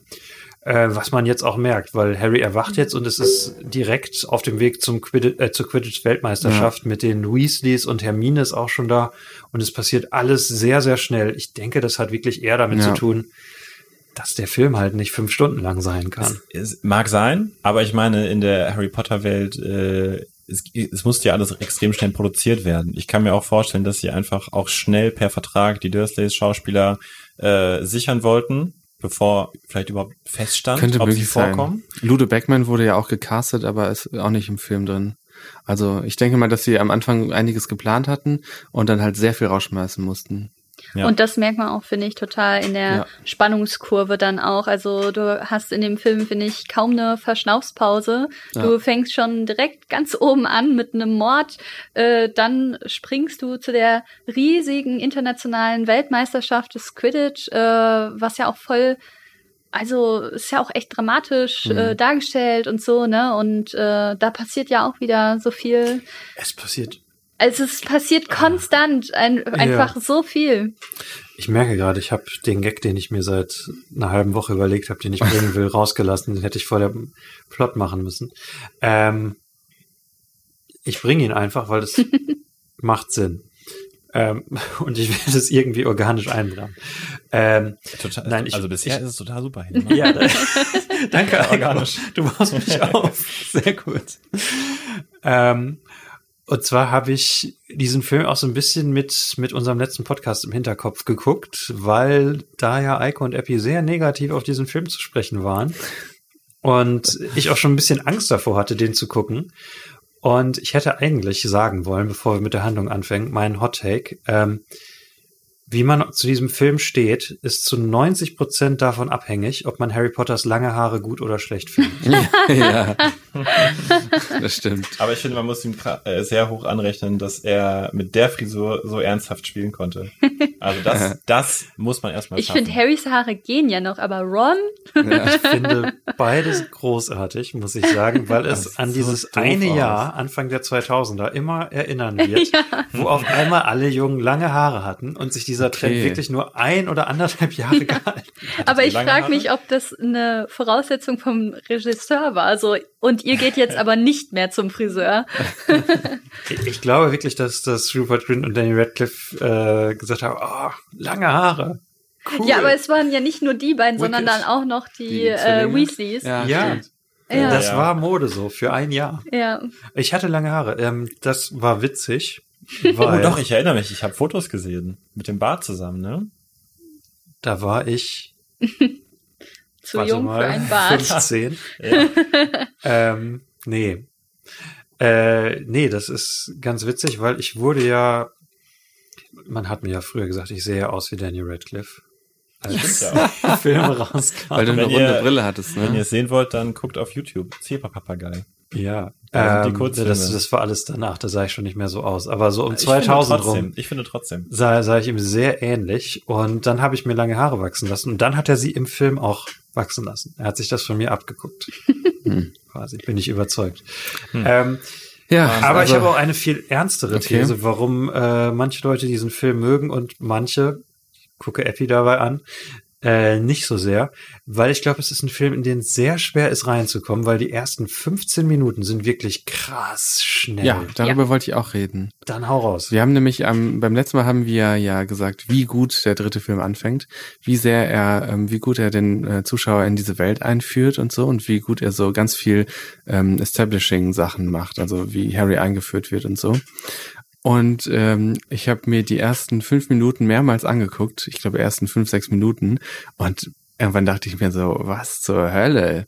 Also wenn man sich das nochmal so genau anschaut, wie schnell da geschnitten wird, von was zu was geschnitten Mhm. wird und wie, wie, was es teilweise für komische Momente gibt. Ähm, es gibt zum Beispiel ein seltsames Schauspiel von ähm, Arthur Weasley. Das ist die Szene, wo ähm, nach dem Quidditch-Spiel sind sie in dem Zelt und ähm, es fängt damit an, dass Arthur, Weasley ähm, mit dem Streichholz eine Kerze anmacht. Dann knallert es irgendwie. Alle spielen sehr seltsam. Äh, Und dann kommt er wieder so rein und fasst irgendwie Fred Weasley ganz komisch am Arm, sagt irgendwas, geht so ein paar Schritte weiter, fasst Ginny am Arm und sagt noch was. Und wenn man sich das mehrmals anschaut, wirkt diese Szene so seltsam. Und es wird so schnell geschnitten und diese, diesen Anfang fand ich so, Also bei den schnellen Komisch. Schnitten bin ich bei dir, also gerade in dieser Anfangsszene, die wir gerade besprochen haben, es ist ja quasi eine Horrorszene und da hätte ich mir wirklich gewünscht, dass da mehr ein bisschen, der Szene ein bisschen mehr Atem gegeben wird, Ja. ein bisschen mehr Atmosphäre. Ähm, ich habe es jetzt bei der Szene nicht nachgeguckt, aber die, diese ganze Quidditch-Weltmeisterschaft-Sequenz ähm, und die Zugfahrt nach Hogwarts passieren alle in den ersten 16 Minuten. Also die erste Szene können höchstens so drei bis vier Minuten, glaube ich, sogar sein. ich meine bis, ich meine, dass die ähm, ähm, Weltmeisterschaft ist, ähm, Dann nehme ich mir Äh. gerade ein Stück Schokolade, wenn du lange nachdenkst. zehn Minuten, glaube ich. Also ich finde, vorbei. man kann Moment. auf Harry Potter Universum gehört und versteht auf jeden Fall alles, weil eben dieses Ja. Establishing ähm, wird einfach nicht mehr gemacht und ich finde es aber auch ehrlich gesagt in Ordnung. So, also Hm. ich fand das auch schon immer bei den ähm, Büchern ein bisschen nervig. Ja, es wird immer alles nochmal erklärt. Ja, genau. Und Harry Potter ist ein Zauberer. Also ich würde auch sagen, dass, dass man Stimmt, die ja. Weasleys, äh Quatsch, dass man die Dursleys geschnitten hat, absolut die richtige Entscheidung Ja, in diesem auch. Film. Aber diese schnelle, das schnelle ja, aber Anfang. es ist trotzdem also viel zu schnell. Also Ja. finde Ja. ich auch. Ich glaube, wir müssten einfach nochmal sagen, was alles bei der Quidditch-Weltmeisterschaft passiert, um, um das nochmal wirklich klar zu machen, wie viel Handlung und Charaktere auch in, in diesen 16 Minuten eingeführt werden. Ja, es wird, ähm, äh, Ludo Bergman wird vorgestellt, der im Buch, ähm, achso, oder im Film Im jetzt. Film. Im Film. Achso, wir reden nur über den Film. Entschuldigung, okay. Äh, Im Film, ja, was passiert da? Also man sieht auf jeden Fall die Malfoys mal wieder eine Stimmt. Konfrontation. Ja, Ähm, Cedric kommt übelst stimmt. krass aus diesem Baum gesprungen. Genau. Total merkwürdig. La- lass uns chronologisch-. Okay, das heißt, wir Stimmt. lernen Amos Diggory kennen, wir lernen Portschlüssel kennen, wir Erklären, Cedric Diggory kennen. Also, Wir müssen erstmal sagen, was passiert. Wir machen das, wir machen Ach so. gerade wieder Film. also da gibt's einen interessanten Shot. Ah nee, erstmal sind die im Wald, lernen Amos Diggory Wer- und wer seinen Sohn die? Cedric Diggory. Also die Weasleys und Harry und, und Hermine. Hermine. mhm. Genau. Die sind im Wald und ähm, wandern. Auf dem Weg zur Quidditch-Weltmeisterschaft. Genau, auf den Hügel, der wie heißt, Ronja? Das weiß ich nicht. Irgendwie. Ich meine Wieselkopf oder ja, so. stimmt. Wo du sagst. Okay. Und Ich glaube, wenn wir so genau den durch den Film gehen, sitzen wir noch ich dachte, morgen du, du wieder. könntest sowas vielleicht wissen. äh, liebe äh, Zuhörer, wenn ihr jetzt auf eure Bildschirme guckt und wir sind bei 52 Minuten. Ja, wir sind bei 52 Minuten. ja, wir haben am Anfang noch ein bisschen Scherze gemacht. Die werdet ihr wir leider nicht mehr bekommen, liebe Hörer und. Hörerinnen. Die- Ja, und dann ähm, laufen sie halt los und auf dem Weg treffen sie halt Amos Diggory und seinen Sohn Cedric Diggory. Cedric springt so vom Baum, als würde er schreien, Hallo, ich bin wichtig. und sie begrüßen sich. Amos ist ein äh, Kollege von Arthur Weasley und ähm, man merkt, dass die beiden vertraut sind und sich kennen. Amos äh, ist ganz fasziniert, weil er Harry Potter sieht und ähm, gibt aber auch schon damit an, dass sein Sohn ihn beim Quidditch geschlagen hat. Oder ist das im Buch? Das ich habe beides Buch, parallel geguckt, geguckt und gehört. Ich, es tut Das- mir leid, ich werde ja- heute beides sehr viel und sehr oft verwechseln. Dann darf ich dich diese Woche oder dieses Mal Ja, sehr, bitte. sehr korrigieren. ähm, weil wir Cedric Diggory äh, in den Film nicht im dritten Teil kennengelernt haben, wird er quasi hier eingeführt. Ja, Äh, Schauspieler Nummer zwei und ja, mit seinem Vater sogar die dritte, wobei der Vater ist nicht so relevant, der ist am Ende einmal traurig. Ähm, Der ist dann nochmal für The Cursed Child wichtig. Oh Gott, da sind wir noch lange nicht. ähm, wir sind ja noch nicht mal in Hogwarts. Das ist immer der schlimmste Moment bei den Harry Potter Folgen, wenn man am Reden ist und merkt, oh scheiße, wir sind noch nicht mal in Hogwarts angekommen. ich denke, ich denke auch, wir können davon ausgehen, dass die ZuhörerInnen den Film gesehen haben. Ja, aber es, es ist, glaube ich, wichtig, um das Problem quasi ein bisschen genau zu benennen. Also die werden kennengelernt, dann lernt man als Zuschauer den Portschlüssel kennen, mit dem sie zu der äh, Weltmeisterschaft ähm, teleportiert werden. Da sieht man dann ganz kurz eine Riesenaufnahme von der Weltmeisterschaft, wo man kaum so Details erkennen kann. Ähm, und es ist ganz hektisch. Dann, dann sind sie kurz da, sind kurz im Zelt. Äh, dann gehen sie schon zum Spiel, treffen da kurz die Malfoys, treffen kurz Barty Crouch Senior. Nee, kommt der da schon? Ja. Der, äh, doch, den sieht man, glaube ich, ja. Ja, aber kommt der da oder nachdem die Todesser auftauchen? Ah, Das- doch, ich ich glaube erst bei den, ich glaube erst, Ja, ich meine auch. ja. ja, nachdem die, ähm, nachdem die Todesser da waren, dann sieht man ihn das erste Mal. Ja, genau. Nachdem er Harry äh, quasi bedroht Okay. mit dem Zauberstab. Dann, genau, ja dann lernt so man aber richtig. Viktor Krumm kennen als Sucher der, ähm, der Ungarn, der ungarischen äh, Nationalmannschaft beim Quidditch. Und der Bulgaren. Die Bulgaren. Entschuldigung. Ich ich finde ja, weiße Leute sehen alle so ähnlich aus. Ich werde dich noch ein paar Mal korrigieren. Nachdem wir dann Viktor Krumm, den bulgarischen Sucher, äh, kennengelernt hatten, der weltbeste Sucher aller Zeiten, ähm, wird das komplette Spiel zwischen Irland und Bulgarien ähm, einfach rausgeschnitten. Ja. Äh, dann hat man eine kurze Szene im Zelt und direkt dann greifen auch schon die Todesser die, ähm, die Weltmeisterschaftsbesucher an in voller Ku Klux Klan Montur Oh ja. was auch eine interessante visuelle Darstellung ist. Äh, der Film ist so ein bisschen voll davon, dass jetzt der Zauberrassismus auch Anleihen in, in echten historischen Bildern äh, immer mehr nimmt. Äh, am Ende, also ich hatte das Gefühl bei den Verhörungen von, von Karkaroff und Barty Crouch, ähm, das hat mich an die Nürnberger Prozesse erinnert, tatsächlich auch. Wir sehen ja in der Zaubererwelt ganz viele Institutionen und Werte und ähm, die für uns in unseren Demokratien wichtig sind, die dafür überhaupt nicht existieren. Jetzt zum Beispiel eine ganz starke auf bezogen, äh, personenbezogene Politik haben wir bei Harry Potter, dass sich hohe Tiere im Ministerium immer ganz viel leisten dürfen. Barty Crouch zum Beispiel darf seinen Sohn in Azkaban besuchen. Sowas zum Beispiel ist in heutigen äh, parlamentarischen Demokratien undenkbar, dass ein hohes Regierungsamt ähm, solche Sonderrechte mitbringt. Dann haben wir einen, einen Chauvinismus gegenüber den Muggeln, der seinesgleichen sucht. Einen elitären Chauvinismus, in dem die Zauberer den Muggeln vorenthalten, sie von Krankheiten und Kriegen zu befreien. Aber das so das, am das ist Rande. ja nicht auf der Textebene. Das ist jetzt ja von, von außen dazu gedichtet. Ja, das ist jetzt so meine Interpretation von der Harry Potter Serie. Ja. Ähm, ja, ich wollte nur sagen, die Roben sehen aus wie beim Ku Klux Klan. das war mein Punkt. ja, okay, klar. Und, das sind die äh, anderen. Oder hast du da jetzt noch irgendwie eine, eine abweichende Interpretation? Und äh, dazu kann man vielleicht sagen, ja, also die Todesser werden halt äh, eingeführt als Konzept, äh, was Mhm. ja auch ähm, Harry noch gar nicht kennt. ja. Äh, und der vierte Teil ist halt auch eben der Teil, wo es nochmal tiefer geht. Also ich meine, in jedem Teil wird es so ein bisschen gemacht, was war eigentlich eben vor dem Fall Voldemorts, aber hier halt echt nochmal so strukturell auch ganz, ganz viel, ne? Eben durch die Prozesse, die man kennenlernt, durch ähm, wie war eben die Anhängerschaft Voldemorts ähm, organisiert und so. Das lernen wir jetzt alles im vierten Teil kennen. Mhm. Und leider im Film natürlich sehr viel oberflächlicher, wie das Mhm. immer ist, aber trotzdem kann man da ganz gut ähm, äh, Sachen, also da haben sie sich eigentlich auch Mühe gegeben, dass man das halbwegs versteht. Und also ich finde, sie gleichen es auch durch so Sachen aus, wie halt quasi, dass sie diesen, diesen ikonischen Clan-Look auf die Todesser ja, übertragen. Das ist ja ein sehr geladenes Bild, wenn du da diese Kapuzenwesen vor, mit Fackeln, ne? vor ja, mit Fackeln vor einem Flammenmeer äh, siehst. Ähm, das, das weckt ja schon gewisse Konnotationen. Fand ich schon ganz gut eigentlich. Man sieht ja ganz oft äh, Nazi-Anleihen, ne? Bei Star Wars zum Beispiel. Ähm, von daher finde ich es ganz gut, dass es mal auch was anderes ist. Wobei es ja bei Harry Potter, also die Bösen sind Ja. auch sehr an den Nazis Ja, ja, angelehnt. total. also das auch allein schon von der Ideologie her. Aber du hast weniger Das ja- dieses Bild von den uniformierten ähm, Leuten, die da stehen und einer hält eine Rede. Wie wir Mhm. das bei Herr der Ringe man Das war ja auch so krass bei Civil War Ja, das war wirklich, das war wirklich krass. Bei, bei was? oder so. Also, oder? Denke ich dann. War das, Nee. äh, äh, du meinst den, äh, den äh, siebten Star Wars, ne? Ach, keine Ahnung. Star Ich Wars War. zurück. Ich glaube, ich hatte einen Denk. Herr der Ringe 2 und Star Wars 7 haben das ganz stark gemacht. Mhm.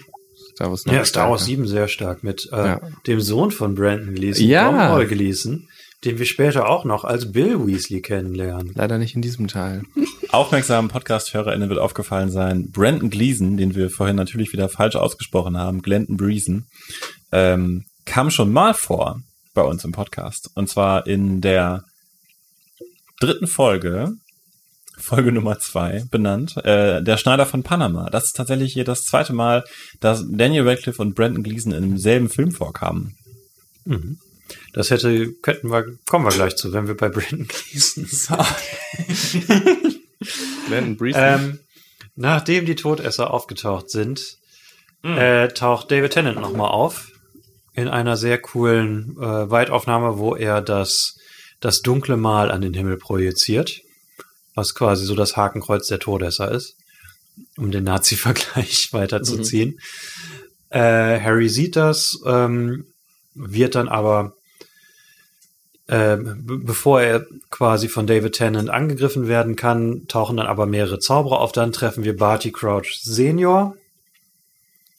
Ähm, und damit endet die Quidditch-Weltmeisterschaft. Dann haben wir einen sehr schnellen Cut in den Hogwarts Express, wo wir dann auch noch Cho Cheng kennenlernen. Das ist das eine Wichtige, was passiert. Das zweite Der Wichtige. erste Crush von Harry Potter. Genau, die hier auch im Film zum ersten Mal eingeführt wird, weil sie auch im dritten Teil nicht vorkam. Weil Ja. sie eigentlich ja auch Sucherin ist. Genau, was im Film auch nicht vorkommt. Ah, dafür, Genau. dafür haben wir Ronja heute hier. Für solche Throw-ins. Ich hätte es nicht gewusst. Ich habe die Bücher lange, lange nicht gelesen. Ja, und Fun Fact, äh, das ist so ziemlich das größte, ähm, also der schlimmste Fehler, den Rufus Beck in den Hörbüchern begangen hat, äh, ja. dass er Cho Cheng einen ganz furchtbaren ähm, Akzent gegeben hat, wo Oh. sie kein äh, R aussprechen kann und sie die Nein. ganze Zeit von Helly äh, spricht. Also das ist wirklich ganz, ganz Nein. furchtbar, ja, und wirklich schwer anzuhören und auszuhalten. Was witzig ist, weil sie im Film einen schottischen Dialekt hat. Oh Ja, und da hat dann ja auch Rita Kimcon auch einen ganz furchtbaren amerikanischen äh, Dialekt. Ähm, Ich meine, als Erzähler musst du irgendwie Ja, differenzieren differenzieren, zwischen ne? den Figuren, aber ach nee. ja, also so sehr ich Rufus Beck und seine Arbeit liebe und die Hörbücher, aber ähm, das ist wirklich ganz furchtbar. Ja, sehr, sehr schade. Vor allem, weil es ja wirklich so schön ist, dass jetzt halt äh, viele ähm, Ethnien halt eben vorkommen und so. Und ja, da voll in die Stereotypenfalle getreten. Hm. Apropos Stereotyp. Wir lernen Viktor Krumm kennen, der ja wohl auch das absolute Stereotyp ist. Von was? Wenn du sowas sagst, musst du mal erklären, was du damit meinst. Ich will es nicht sagen, weil sonst hört es sich an, als wäre ich oberflächlich. Für mich ist das so ein richtiger Russe. Ja. Mit Bulgare, Christian, der kommt aus Bulgarien. Also, wir hatten ja schon mal den Watson-Effekt, ne? Hm. Aber ich war mir mal nicht mehr ganz sicher, wie, wie der jetzt ging. Vielleicht kannst du es nochmal wiederholen, Handy. Ähm, der Watson-Effekt war meine Idee, dass wenn eine Figur in einer Adaption, also meistens, wenn es irgendwie eine literarische Vorgabe gibt, äh, Vorlage gibt, und wenn in einer literarischen Adaption diese Figur auf eine dümmere, negativere Weise dargestellt wird, aber im popkulturellen Gedächtnis diese Adaption stärker vertreten ist als im Original, als der Originaltext. Ja, und ich finde, in diesem Film haben wir mindestens drei Figuren, auf die das zutrifft. Und die erste Person, auf die das zutrifft, ist Krumm, der im Buch als ähm, Dür da ähm, beschrieben wird, als ähm, jemand, der auf dem Besen agil wirkt, ähm, aber nur auf das Spiel konzentriert ist. Und wenn er auf dem Boden ist, schlurft er und ist gar nicht mehr so sicher. Im Film haben wir einen keine Ahnung, einen Macho, einen breiten Typ, Mhm. ähm, einen riesen, riesen Typ, der so, ja, so, ja, keine Ahnung. Das passt überhaupt nicht zu der Rolle, äh, die er im Buch hat. Also ich finde Willst du wissen, wie viele Filme er noch äh, zusätzlich gemacht hat, außer Harry Potter?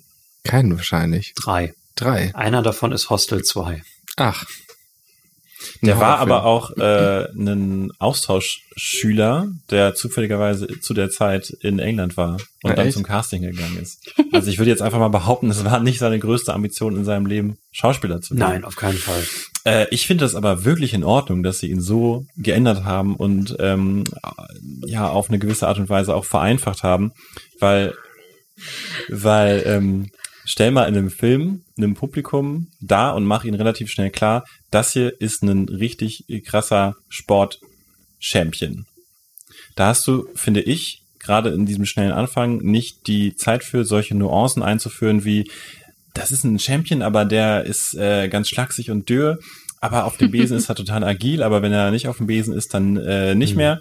Äh, das kann ich gut na- nachvollziehen, dass sie hier sehr schnell diesen Archetyp bedienen wollten, um dem Zuschauer schnell klarzumachen, das ist hier äh, wirklich ein heftiger Sportler.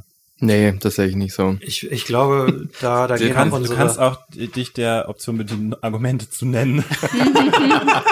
Also ich sehe es auch ein bisschen anders, weil ich glaube, es wäre nicht so viel Aufwand gewesen, ähm, ihm ein bisschen mehr Tiefe zu geben. Man hätte es nicht so krass den Archetyp bedienen müssen und äh, es hätte dann später halt auch ähm, ein bisschen besser erklärt, äh, wie es dazu kommt, dass Hermine halt äh, überhaupt eine Freundschaft mit ihr ihm äh, anfängt. So. da darf ich da eine Theorie reinbringen, warum Mhm. sie das macht.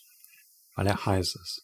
Ja, das so soll's halt im Film auf jeden Ja. Fall dann Also dargestellt für werden. mich passt es aber total, dass er so, so ein Schrank ist, weil es auch einfach so ein Gegenentwurf zu Harry und Ron ist. Und wenn er jetzt dürr und schlagsig gewesen wäre, dann hätte das für Mhm. mich nicht so, wäre für mich nicht so ein großer Gegensatz gewesen. Ich bin so ein bisschen zwischen euch, aber ich gehe so ein bisschen mehr in die Richtung von Hm. Eiko. Also für mich ist es völlig okay, dass sie von der Vorlage abweichen. Die Figuren müssen nicht so wie im Buch für mich dargestellt werden. Also das stört mich nicht und ich finde, im Film funktioniert es.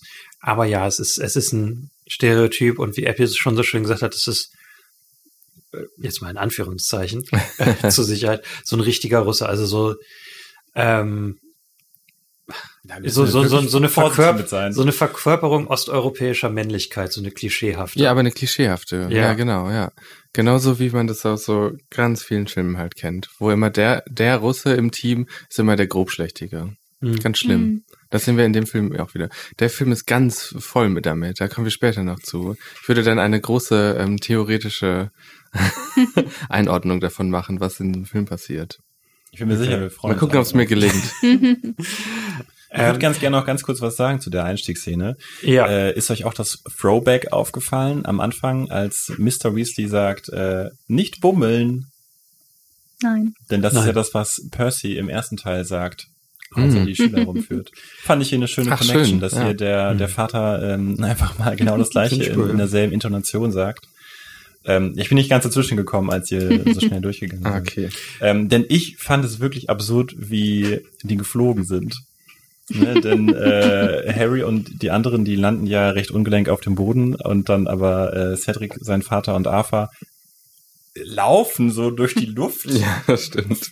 Aber eigentlich würden sie ja fliegen. Ich fand dieses Laufen so bescheuert, weil es so aussah und für mich so ähm, die Logik äh, dem innewohnte, als ob die so durch die Luft laufen müssten, um zu fliegen. Als wenn sie das nicht tun würden, würden sie auch so auf dem Boden landen. Ich das heißt schön. also immer, wenn man fliegen will und ich bin Zauberer, muss ich so durch die Luft wandern. Das fand ich ein bisschen merkwürdig. Und wir hatten auch, ähm, ich gehe jetzt selber auch immer schnell durch, finde ich die bescheuertste Zeile, die Daniel Radcliffe in, den, in der gesamten, ich sage jetzt einfach mal schon gesamten Reihe sagen muss. Und zwar, als er im, ins Zelt geht, das Zelt ist viel größer als gedacht, und er sagt, I love magic. Oh ja, stimmt. ja, das ist so ein bisschen noch zur, ich glaube, zur Einführung, zur Ja. Orientierung für den Zuschauer gedacht, aber ja, es, es ist sehr, sehr ungelenk. Das ist ein bisschen Surrogate-Charakter, ne? Nee, nicht mal unbedingt. Das ist einfach, um das, den Zuschauer nochmal daran zu erinnern, Magie. Magische Welt. Ja. Mhm. Ja. Ähm, warum wir das jetzt so im Detail besprochen haben, ähm, all das, was wir jetzt, ich, ich nehme mal an, wir haben jetzt länger gebraucht als der Film, um zu erzählen, was passiert ist. Ja. Ähm, es sind im Film 16 Minuten und in dieser Zeit treffen wir, ich habe jetzt nicht mehr mitgezählt, es sind David Tennant, Robert Pattinson, Barty Crouch, ähm, Cho, Amos Diggory. äh, das sind jetzt die ersten vier neuen Charaktere. Amos Diggory sind zwei. Szenen. Ja, okay, gut. Ähm, und jetzt gleich, wenn wir in Hogwarts sind, äh, bei der, der Eröffnung treffen wir nochmal und Viktor Krumm. Fünf Charaktere, fünf neue wichtige Charaktere in 16 Und Minuten. Todesser kann man vielleicht noch als Info Plus Todesser als Konzept, plus das dunkle Mal als Konzept. Es ist Wahnsinn. Es, es springt auch zwischen den, den Tonen, äh, den, den verschiedenen Atmosphären sehr stark hin und her. Es beginnt horrormäßig, dann ist bei der Quidditch-Weltmeisterschaft wieder so ein Comedy-Teil. Und dann kommt, kommt der Ku Klux Klan und es ist wieder düster. Dann ist der Zug, es ist wieder sehr, sehr fröhlich und witzig. Ähm, es ist einfach ein Einstieg, der es einem als Zuschauer nicht so leicht macht, in den Film reinzukommen. Und ich kann verstehen, wenn Leute danach quasi aus dem Film raus sind und verloren sind. Ähm, aber ich finde, sobald es in Hogwarts ist, also für mich beginnen dann wirklich zwei großartigen Stunden, weswegen ich den Film wirklich so gerne mag, weil dann ist es nicht mehr so abgehetzt. Der Film findet seinen Rhythmus wieder und erzählt meiner Ansicht nach die Geschichte sehr sinnvoll reduziert. Ja. Mm, Mit Einschränkungen würde ich da auch zustimmen. Aber ja, also man merkt dann halt, äh, finde ich schon, dass manchmal überdramatisiert wurde oder ja, also ich weiß nicht, wo es, wo wir jetzt weitermachen, aber ich glaube, du hattest ja mal gesagt, wir, wir orientieren uns jetzt gut, äh, jetzt käme natürlich hier erstmal die, der Feuerkelch, äh, wie sie Mhm. ankommen und so weiter. Das fand ich auch alles sinnvoll ähm, reduziert und so. Wobei, jetzt müssen wir darüber sprechen, eigentlich, wie Dumbledore ausrastet, ne? Oh, ja. Da, da sind wir noch nicht, weil, weil erst, also erst kommt ja quasi noch, was noch wichtig wäre fürs Verständnis. Äh, jetzt kommt quasi die Szene, die uns die Prämisse des Films erklärt. Das Trimagische Turnier.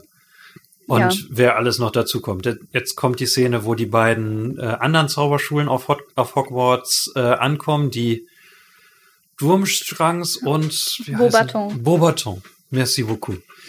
Was heißt das? Schöner Stab, ne? Schöner Stock. Ja, das kann sein. Ist Baton nicht das, was man hochwirft als äh, Ja, Ja, ich glaube, das wird anders geschrieben. weil das auch ein Stab ist. ja. Ja. ähm, nee, Gandalf, äh, Gandalf, scheiße.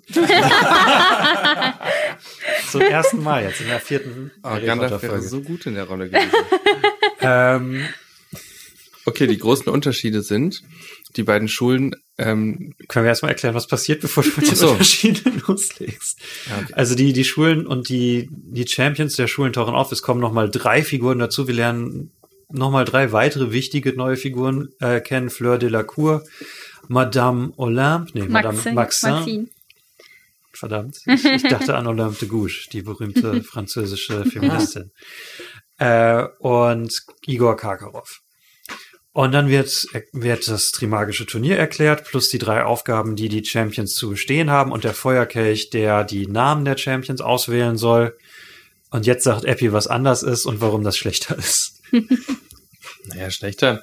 Erstmal ist halt verwunderlich, dass ähm, sie die Änderung gemacht haben, dass ähm, die beiden Schulen ähm, ähm, jeweils nur ein Geschlecht haben, also dass die ähm, Durmstrangs ähm, nur Männer sind oder Mhm. Jungs, muss man ja sagen, und die Beaubatons nur Frauen oder Mädchen.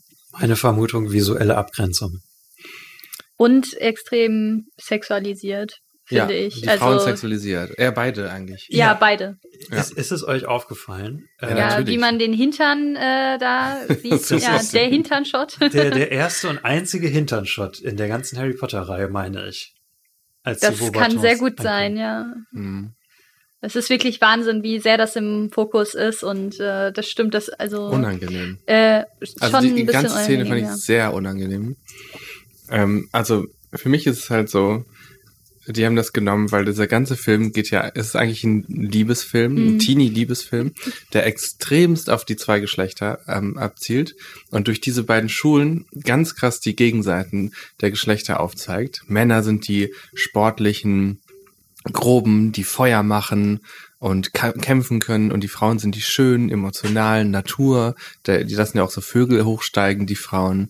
Und es ist einfach so sexistisch und so heteronormativ, dass da ich muss kotzen man könnte. an der Stelle auch wirklich sagen, äh, dass eben dieser Watson-Effekt äh, käme vermutlich noch drauf, dass Fleur de la Cour da auch äh, leider drunter gelitten hat. Mhm. Ja. Die kann ja im Film leider gar nichts. Gar ähm, nichts, ja, wenn stimmt. ähm, na, äh, Mad Eye Moody sagt, äh, sie ist äh, genauso wenig ein Prinzesschen, wie ich es bin, äh, denkt man im Film, ja, sie ist kein Prinzesschen, während man äh, eben halt im Buch wirklich eine taffe Schülerin doch kennenlernt, die halt wirklich äh, was äh, drauf hat und im Film läuft sie einfach nur die ganze Zeit panisch hin und her. also Stimmt, das ist ja. wirklich auf die, also wirklich schlimm. Die ohnmächtige ist, Frau. Ist sie panisch? ja, also Also da im, im, im, Labyrinth ja, aber davor. Mhm. auch äh, da unter Wasser mit den Grindelos und so. Bei den da, Drachen also, ja, Ja, aber man, man sieht sie doch gar nicht, was Doch. sie da macht. Vor den Drachen. Also bevor die Aufgabe losgeht, guckt sie die ganze Zeit so ängstlich und so. Ja, das macht Harry auch. Im Buch steht, sie ist wenig beeindruckt. Ja, gut, lass uns uns mit dem Film befassen und nicht mit dem Buch. die ja, aber es ist halt wichtig, weil sie ist halt die einzige weibliche Rolle unter den ähm, äh, ja, ähm, Turniermitgliedern und es wäre halt eigentlich wichtig gewesen, ähm, sie da halt eben ein bisschen tougher darzustellen. Also weil sonst, man fragt sich halt einfach wirklich, wie hat sie das äh, geschafft, jetzt ausgewählt zu werden bei Ja. so einem ernsten Turnier, muss man ja auch noch mal sagen, ne? ein Turnier, wo Leute sterben und schon Mhm. gestorben sind. Ähm, ja, das stimmt. ist irgendwie Ich- komisch einfach. denke generell bei allen drei Champions. Das Problem ist, glaube ich, wenn man all diese Charakterisierung auch mit einbringt, was bringt das dem, dem überhängenden Plot, der, der ja quasi wieder in, in noch kürzerer Zeit als bei den anderen äh, Filmen abgehandelt werden muss, weil das Buch ist ja doppelt so lang. Es ist sehr, sehr viel mehr und es muss trotzdem genauso lang werden wie die anderen Filme. Und ich glaube, was die Intention der Filmemacher, ob man sie jetzt gelungen findet oder nicht, ist, denke ich, dass man in allen drei Rollen sehr charismatische Leute gecastet hat, die direkt eine gewisse Ausstrahlung haben und damit quasi diese Rollen trägt und das ganze tiefergehendere quasi nur, nur anreißt und auf der Handlungsebene auslässt. Ja, aber man hätte ohne, eben halt wieder das, der Punkt, ohne viel Aufwand hätte sie äh, nicht ganz so hilflos sein müssen und so. Ja. Also da wurde schon viel für getan, sie halt eben als das hilflose Püppchen darzustellen. Und das hätte man einfach mal lassen können. Das haben wir nämlich auch in anderen Harry Potter Filmen schon gesehen, wie Figuren durch ganz kleine ähm, Szenen und ganz kleine Sachen viel mehr Farbe gekriegt haben und viel Ja. ähm, dreidimensionaler waren. Und ja, das Also sind die- hier wirklich Klischees. Die Champions sind ein bisschen blass, da würde ich zustimmen. Vor allem Geschlechterklischees, ohne Charakter. Flirk kümmert sich so um ihre Familie. Das ist, oh, mir, es, man könnte so viel aufzählen. Das ist aber tatsächlich im Film drinne. Im Buch, ja. Im Film. Ja, ja, nein, ich meine auch im, ja, im, im ja, Film. aber im Film ist es Ja, aber es tatsächlich ist halt- in der in der Wasser äh, Herausforderung. es ist wie, drin. aber es ist wie eine Checkliste für Frauenklischees. ich würde nicht so weit gehen wie ihr, Eiko. Wie siehst du das? Also ganz so weit würde ich, glaube ich, auch nicht gehen, aber ich kann es ähm, total nachvollziehen. Also ja, nachvollziehen kann Also man, man, ja gut, jetzt als Argument anzubringen, dass es ja ähm, immerhin gut ist, dass sie ja auch dabei ist als einzige Frau, bringt ja auch nichts, weil das ist ja auch in der Buchvorlage drin und sagt ja erstmal nicht viel. Also ich kann euch schon auf jeden Fall verstehen. Man, es wäre, hätte nicht äh, viel gebraucht, um sie, um sie tougher zu machen. Ich habe mich gefragt, ob das vielleicht da ist, um äh, den Zuschauer auch durch sie sehen zu lassen, oh krass, das sind wirklich krasse Herausforderungen, weil sie die, weil sie neben Harry die einzige zu sein scheint, die ähm, da richtig Angst äh, hat, Hm. bis auf Cedric dann beim Labyrinth. Aber ja, ich glaube, ich würde doch, doch euch beiden mehr zustimmen und sagen, äh, hätte, hätten sie sehr gut machen können. Vor allen Dingen Mhm. als Filmreihe, die sehr auf Jugendliche äh, ausgerichtet gerichtet ist, wäre es schön gewesen, da ähm, neben Hermine noch einen starken weiblichen Charakter zu haben. Mhm. Ja, okay. ähm, das uns Erstes Argument gewonnen. Uh. ja, sowieso. ähm, nein, ich kann sowieso nachvollziehen. Ich würde einfach nur nicht so weit gehen wie ihr, aber ich, ich, ich verstehe es. Vielleicht hätte, vielleicht hätten sie nicht gewusst, wie sie dann diese Einstiegsszene machen sollen, als dann, äh, als die Schüler rein, die Schülerin reinkommt von dieser äh, Mädchenschule. Ich meine, was- was man ja dem- dem Weil, Film- wenn, dann hätten sie ja im Prinzip alle so machen müssen. Mhm. Alle tough. Aber was hätten sie davon abgehalten? Wäre ja auch okay gewesen. Okay, sie wollten bestimmt drin haben, dass die Jungs halt auf diese Mädchen stehen, die jetzt auf einmal neu dazukommen und neu in die Hogwarts-Halle kommen. Also das wäre vielleicht ein Spagat gewesen, ähnlich wie bei dem Krumm, der im Buch ähm, Dürrer ist. Äh, das wäre vielleicht ein Spagat gewesen, der schwer filmisch darzustellen gewesen wäre. Ne? Also dass diese äh, diese Mädchen, ähm, ich verstricke mich auch gerade. Ich finde es ganz schwierig, weil ich kann ja jetzt auch, man kann ja jetzt auch nicht sagen, äh, wenn die Mädchen tough gewesen wären, wären das vielleicht keine Mädchen gewesen, in die sich Harry und Ron verliebt hätten. Das wäre ja auch Schwachsinn.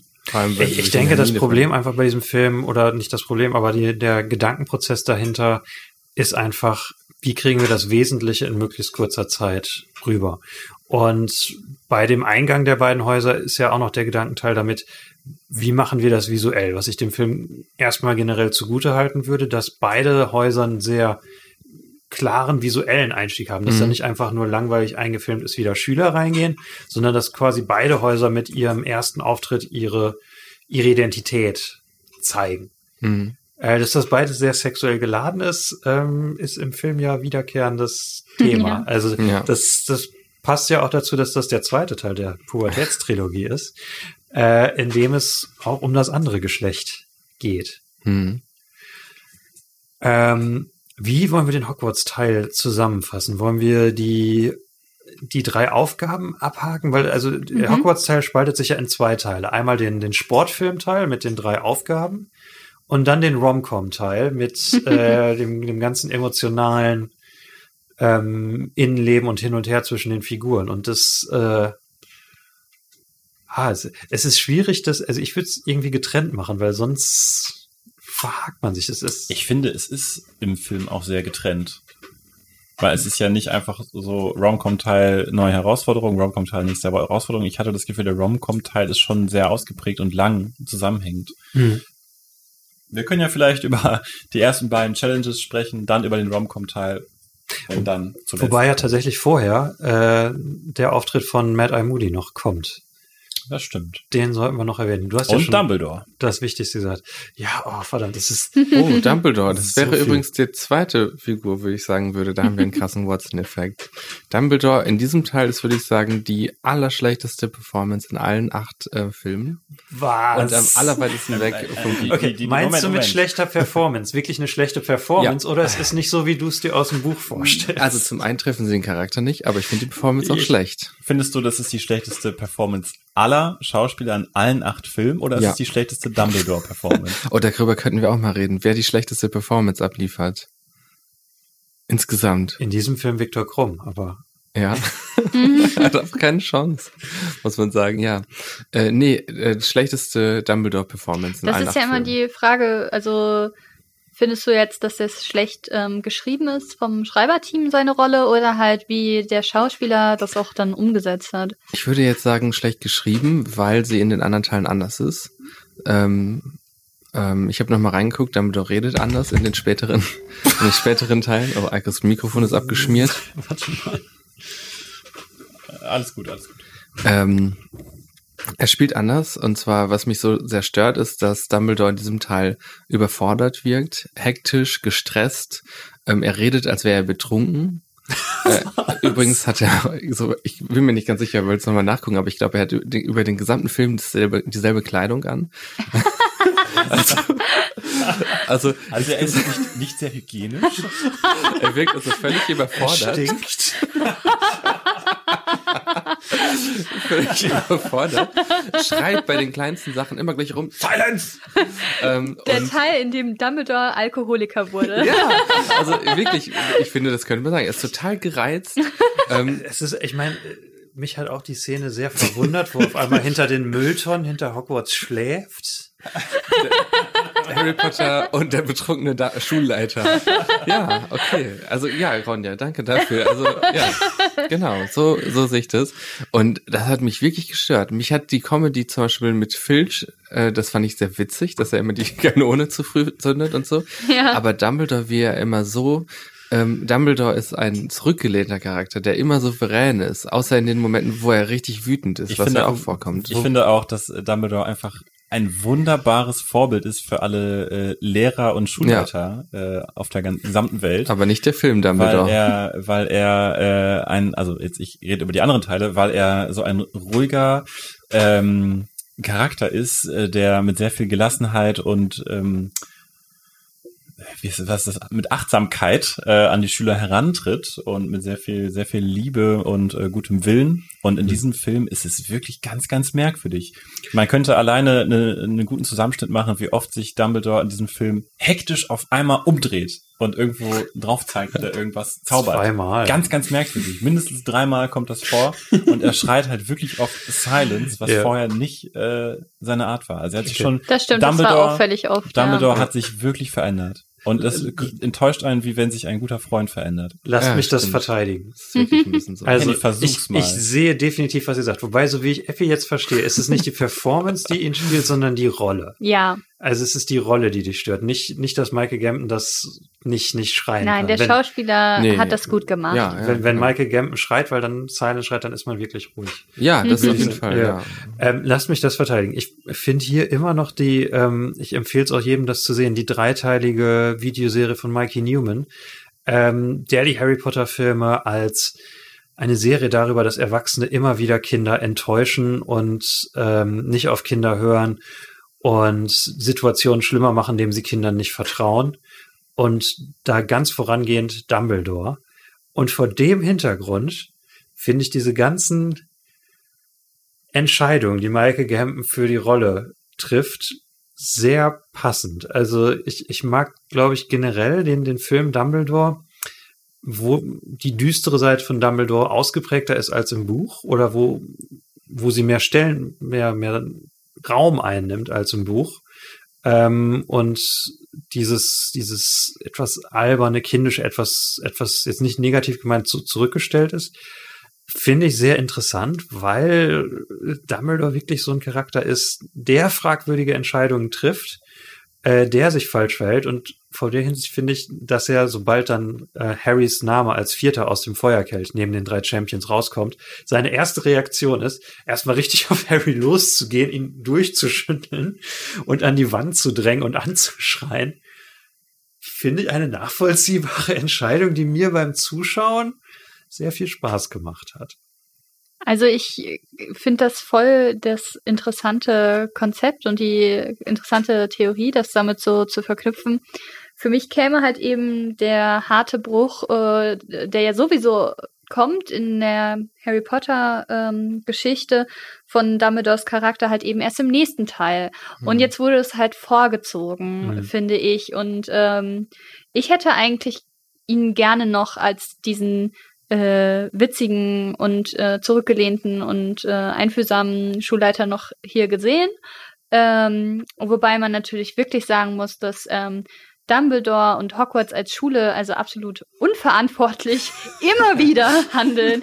Also ein Todesspielturnier äh, einzuführen, äh, ist ja einfach schon allein als Konzept einfach mal bescheuert. und ja. Wobei, ich, ich, ich, muss sagen, äh, um da einmal einzuhaken, ähm, das ist ja äh, der große, also die, die, der, der Hauptteil der, der Fanvorwürfe, dass äh, Hogwarts als Schule absolut unverantwortlich ist und ständig Schüler sterben. Der bezieht sich, glaube ich, auf diesen Film und dieses Buch mit dem Trimagischen Turnier.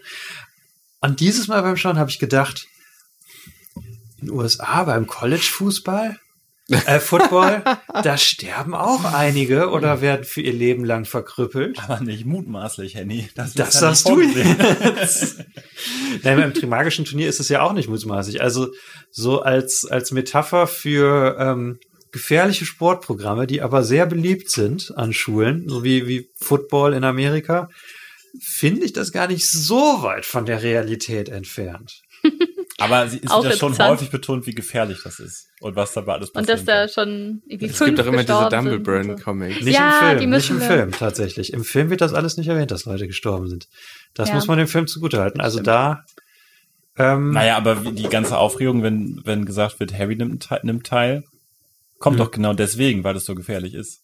Ja, aber es wird nicht gesagt, dass hm. Leute gestorben sind. Oder aber äh, also, also das, nee, das wird auch nicht gesagt. Ja. Und da würde ich auch noch ähm, also auch wenn das, warum die sich alle aufregen, kommt ja auch nicht so richtig durch, ne? Also die regen sich Stimmt. furchtbar alle auf.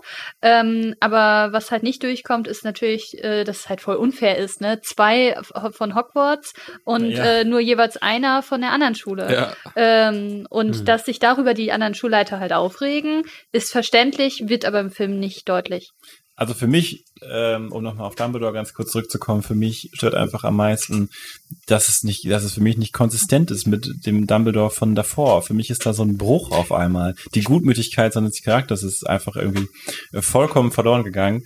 Äh, möglicherweise ist ihm aber auch einfach nur klar geworden, dass sein Vorname klingt wie ein Weltraumtransportmittel und er deswegen ein bisschen durchdreht. Wie ein was?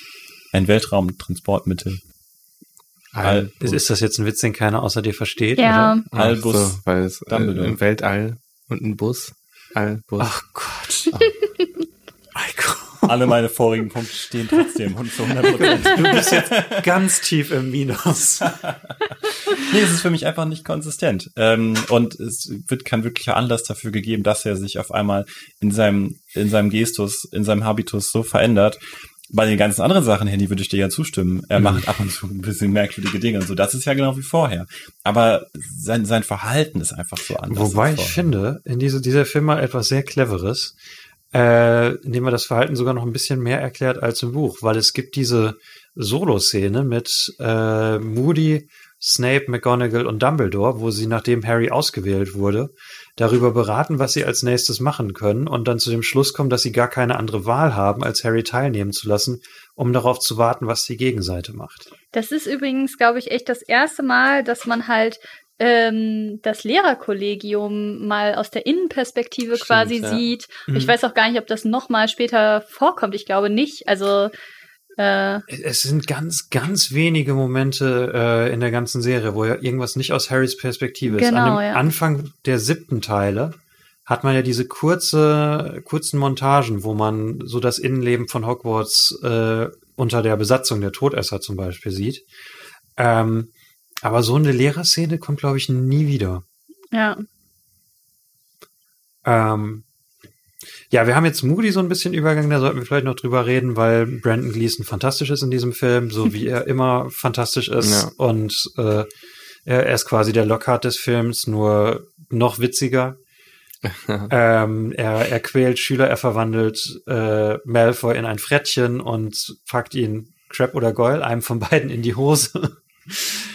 ähm, und ähm, hat auch seine düsteren Momente, wo er die drei unverzeihlichen Flü äh, Flüche vor, äh, vorführt, was beides so ein bisschen auch als gutes Foreshadowing funktioniert, als okay, mit diesem Typen ist ein bisschen mehr als eine Schraube locker, als man denkt. Irgendwas ist doch fishy an ihm und am Ende ist es dann Barty Crouch Junior und Junior und gar nicht äh, Mad Eye Moody selbst.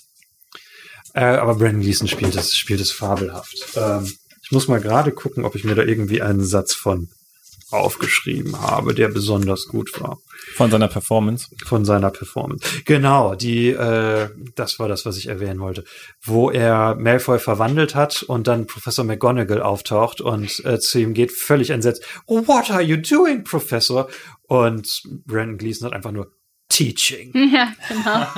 Ja. Schön ist auch die Grimasse, die er ihr dann zuwirft, äh, wirft, Ja, äh, wenn sie oh sich ja. umdreht. Er streckt ihr die Zunge raus. Und auch, also sowieso wie so ein richtig unartiger Schüler, ähm, wenn, äh, äh, ja, ich bin mir sicher, dass Dumbledore es ihnen erklärt hat und er dann sagt, er hat es vielleicht erwähnt. so. also wirklich sehr schön, sehr witzig. Wobei ich muss sagen, ähm, ich finde gar nicht, dass es so häufige Momente sind, wo ich seine Performance als witzig ge, äh, also empfunden hätte, aber ähm, das war auf jeden Fall eine sehr witzige Szene mit ihm. Aber auf jeden Fall ähm, große schauspielerische Leistung. Man hat schon echt Respekt vor ihm und das so soll es ja auch genau sein. Und er ist so mysteriös, man kann ihn nicht einschätzen. Also Und er hat, perfekt. das, er hat das tolle Auge. Mhm. ja, Das tolle magische Auge. Und Wahnsinn. man sich auch fragt, warum ist er der Einzige mit so einem Auge? Du fragst dich das vielleicht. Warum wird Das das sieht an angenutzt? keinem anderen so gut aus wie an Brandon Gleason. Ja, aber man fragt sich halt, wie werden solche Gegenstände hergestellt? Und so. Und also, ja. Genau wie mit der Karte Also auch. fragst du dich das wirklich oder Ja, das frage ich echt? mich. Okay. Warum gibt's nur eine Karte von Hogwarts? Ähm, die, also Harry hat ja diese Karte des Rumtreiben, um, wie heißt das? Rumtreiber. Rumtreibers, des Rumtreibens. Hm. Und ähm, ja, wie gesagt, perfekte Überwachungs Deswegen das im ähm, Abspann Methode. letztes Mal. Wegen des Rumtreibens. Oh. Ah, Das weiß Ron ja jetzt noch nicht. Im Abspann vom dritten Harry Potter Teil sieht man ja die Karte des Rumtreibers, auf dem dann die Credits erscheinen. Und da sind äh, einmal äh, vier Füße recht nah beieinander, so dass man äh, davon ausgehen kann, dass da jemand rumknutscht in der Besenkammer. Oder mehr. oder tanzt. Das war unsere Vermutung. Ähm, Karte des Rumtreibens. wo, wo waren wir jetzt? Ach so, ja. Vielleicht schminken die sich auch gegenseitig. Okay. Ja, ich habe nicht so ein, also du hast mehr so einen logischen Zugriff auf Filme. Ich kann das. Kann Na, ich das, denke mir das halt dabei. Ja, okay. Klingt ja so, als ob du sagen würdest, ja, ich denke halt dabei. Ja, ich denke halt, wenn ich Filme gucke. Nicht so wie ihr, die ihr nicht denkt. Naja, es gehört ja schon also dazu, dass das irgendwie zusammenpasst. Man muss sich das schon überlegen. So. Manche Sachen, äh, da ist es halt nicht so wichtig, da kann man drüber hinwegschauen. Aber dass man das Gefühl hat, das ganze Universum ist irgendwie einigermaßen konsistent und das, warum die Schauspiel, äh, warum die Figuren Angst haben zum Beispiel oder so, das muss schon irgendwie passen. Angst? Wieso Angst jetzt in diesem Oder Zusammenhang? eher Befürchtungen vor, vor gewissen Bedrohungen oder sowas. Ja, aber wie passt das jetzt zu Moody? Zum Beispiel, das passt zum Beispiel zu dem Zeitumkehrer. Warum haben die Angst vor Voldemort? Fahr doch einfach in der Zeit zurück und verhindere es. Sowas meine ich zum Beispiel. Ah, okay. Oder warum müssen die das Schloss durchsuchen? Guck doch einfach auf Potters Karte. Die gibt's ja nur einmal. Ähm, also ich, ich verstehe, was du meinst. Für mich sind das immer so diese Momente, diese besonderen magischen Gimmicks. Das sind immer so Momente des Wunders für mich. Ja. Diese, diese Harry Potter Welt ist, ist für mich dadurch gekennzeichnet, dass immer durch Magie irgendwas völlig Unerwartetes, Fantastisches, Spannendes äh, neu auftaucht. Hm. Ähm, und ich denke, diesen Effekt oder die, diese Intention steckt hinter diesen Sachen und dieses Auge passt halt zu Moody, wie als paranoiden, seltsamen Charakter ähm, passt dieses Röntgenauge, was, was durch seinen Kopf sehen kann, äh, Und mit der womit, er sich, Unterwäsche sich anschauen kann. womit er sich immer absichert. ähm, passt da gut rein. Ähm, lass uns einfach gerade mal die drei, drei Aufgaben abhaken Ja. und dann kommen wir jetzt einfach zum Rom-Com-Teil, weil das, das ist, glaube ich, das Effektivste. Ähm, Zum Ron. Kommt. erste, erste Aufgabe, äh, der Kampf gegen den Drachen. Alle Champions müssen einem Drachen entkommen und ein goldenes Ei sichern. Henny, hat dir hier der Regisseur Mike Newell denn jetzt mehr Mm. geliefert? Du hast ja bei Chris Columbus immer gesagt, in den Action-Szenen wünschst du dir mehr. Hat er das geliefert? Es ist, es ist ja also mehr als bei Chris Columbus immer. ähm, ich wollte jetzt eigentlich ganz clever an euch übergeben, weil ich schon so lange geredet habe. Also da kann ich ja vielleicht sagen, also äh, nicht nur, dass es mehr ist, ich finde es äh, over the top. Ähm, ich finde es echt schade. Also das war die Szene, wo ich mich dann auch nochmal beim Gucken aufgeregt habe, äh, wie Harry gegen den Drachen antritt. Ähm, ja, der Drache hat eine Kette um, die mit leichten Ziehen einfach direkt reißt und man sich äh, fragt, äh, also bravo. ähm, und plötzlich geht es gar nicht mehr darum, dass Harry eigentlich sich voll das coole Konzept ausgedacht hat, wie er sich das Drachenei schnappt, äh, sondern es ist einfach nur Glück, ob er jetzt dem Drachen entkommt oder nicht. Ähm, man hat natürlich wunderschöne Aufnahmen von Hogwarts, die äh, das sicherlich rechtfertigen sollen. Aber ähm, ich habe mich halt deshalb aufgeregt, weil die Drachen sind ja Drachenmütter, die, ich finde, das kann man auch ohne irgendwie jetzt Buchwissen oder so vielleicht halt einfach mal logisch äh, sich denken, wenn ein Drache ein Ei hat, dann ist es vermutlich eben die Drachenmama, die auf das Ei halt aufpassen soll. Und deswegen ist es ja eben so gefährlich, dass sie das halt denen wegnehmen sollen. Äh, und eine Drachenmama verlässt ja wohl sicherlich nicht ihr äh, Drachenei. Also macht es halt schon überhaupt keinen Sinn, dass dieser Drache halt im Film äh, über die Schlösser von Schlösser von Hogwarts äh, fliegt. Und das ist halt das, was mich so ein bisschen aufgeregt hat, weil auch Harry äh, da so leider ja darauf reduziert wurde, ja wegzufliegen, wobei er halt eben eigentlich sich voll gut äh, was eine ähm, Strategie entwickelt hat, wie er den Drachen halt äh, ein bisschen vom Ei weglockt und dann im Sturzflug sehr ähnlich und Rückbezug nochmal zum zur Weltmeister Quidditch Weltmeisterschaft im Sturzflug dann sich das Ei schnappt. Wo Krumm ein ähnliches Manöver Genau, macht. genau. Und äh, das wäre einfach auch wieder so einfach gewesen, das Ja. halt darzustellen, anstatt die Kette vom Drachen reißt, die Drachenmama fliegt von Ja. ihrem Ei weg. Also Es war Action for the sake of action. genau und äh, Ohne Plot. und da ist auch kein, da wurde, ja, genau, da, wir hatten ja auch schon gesagt, in der Action-Szene muss Plot vorangetrieben werden. Das haben wir da nicht gesehen. Und äh, also da hat halt einfach Harry auch so eine Einbuße Ja. in seinem Charakter, weil er das ja überhaupt keine Intelligenz er erfordert. entscheidet äh, nicht mehr. Ja. ja. Er ist Eiko- Opfer der Umstände. Eiko sieht so aus, als hätte er eine Reaktion darauf. Uh, ja, ich weiß es nicht. Ich bin, ähm, ich bin zwiegespalten. Ich kann schon verstehen, dass äh, jetzt haben sie dieses Trimagische Turnier so aufgebauscht und so aufgebaut. Das ist jetzt wirklich was He- Heftiges und äh, da passiert jetzt wirklich was Großes. Und im gesamten Film bis dahin gab es ja auch nicht viel Action. Dieser erste Kampf, diese erste Runde passiert, glaube ich, eine Stunde in den Film hinein. Und dann kann ich es verstehen, dass sie ähm, dann dieses Versprechen dieses Kampfes einlösen wollen und eine große Action-Szene liefern wollen. Ähm, ich würde aber Appy in dem Punkt zustimmen, ja, eigentlich sollte eine Action-Szene auch den Plot voranbringen und das macht die hier eigentlich nicht. Die ist ein bisschen losgelöst vom Rest. Also ich, ich, mich hat es nicht allzu sehr gestört, ähm, diese Szene. Hm. Ähm, man hätte es bestimmt besser lösen können, aber ich würde nicht ganz so hart in die Kritik gehen. Ich finde es eine schwierige Szene. Also ich bin auch irgendwo so dazwischen. Ich, ich sehe eure beiden Perspektiven. Ähm, auf der einen Seite, klar, wenn man es mit Logik betrachtet, macht es auch nicht so viel Sinn, dass es keine Sicherheitsmaßnahme gibt, dass dieser äh, Drache da nicht das Schloss zerstört. Ähm, aber auf der anderen Seite stelle ich mir vor, wenn man es wie im Buch gemacht hätte, dass Harry dann nur bei dieser Arena rumfliegt, das wäre visuell unglaublich langweilig gewesen. Oh, das hätte man schon hingekriegt. Ich glaube nicht. Also das, das wäre unglaublich wenig abwechslungsreich. Du kannst total wenig da machen. Und da finde ich den Gedanken naheliegend. Wir wollen visuell ansprechende Action-Szene machen. Wir sind gerade in der Arena vor Hogwarts.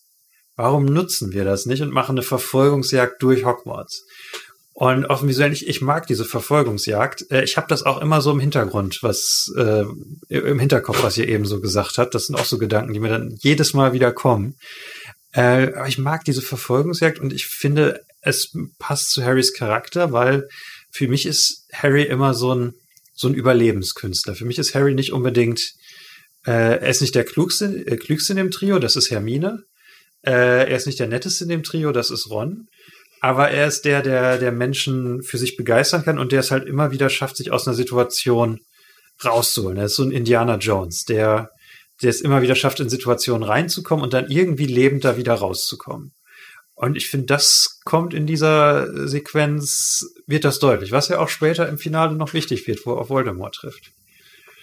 Von daher würde ich das so als Gegenargument bringen. Ich sehe aber natürlich eure Perspektive. Also, Hm, okay. ähm, Ich würde gerne mal, oder möchte noch jemand was von euch dazu sagen? ja, ich habe noch was. Ach so. Ähm, ich finde aber, ähm, also ich finde, es ist mehr als bei Columbus, aber auch ein großes Film, was Problem, was dieser Film hat, was gar nicht am Film an sich liegt. Ähm, er kommt halt direkt nach dem Cuaron-Teil. Und in den Cuaron-Filmen sind, sind alle Action-Szenen klarer, visuell besser erzählt.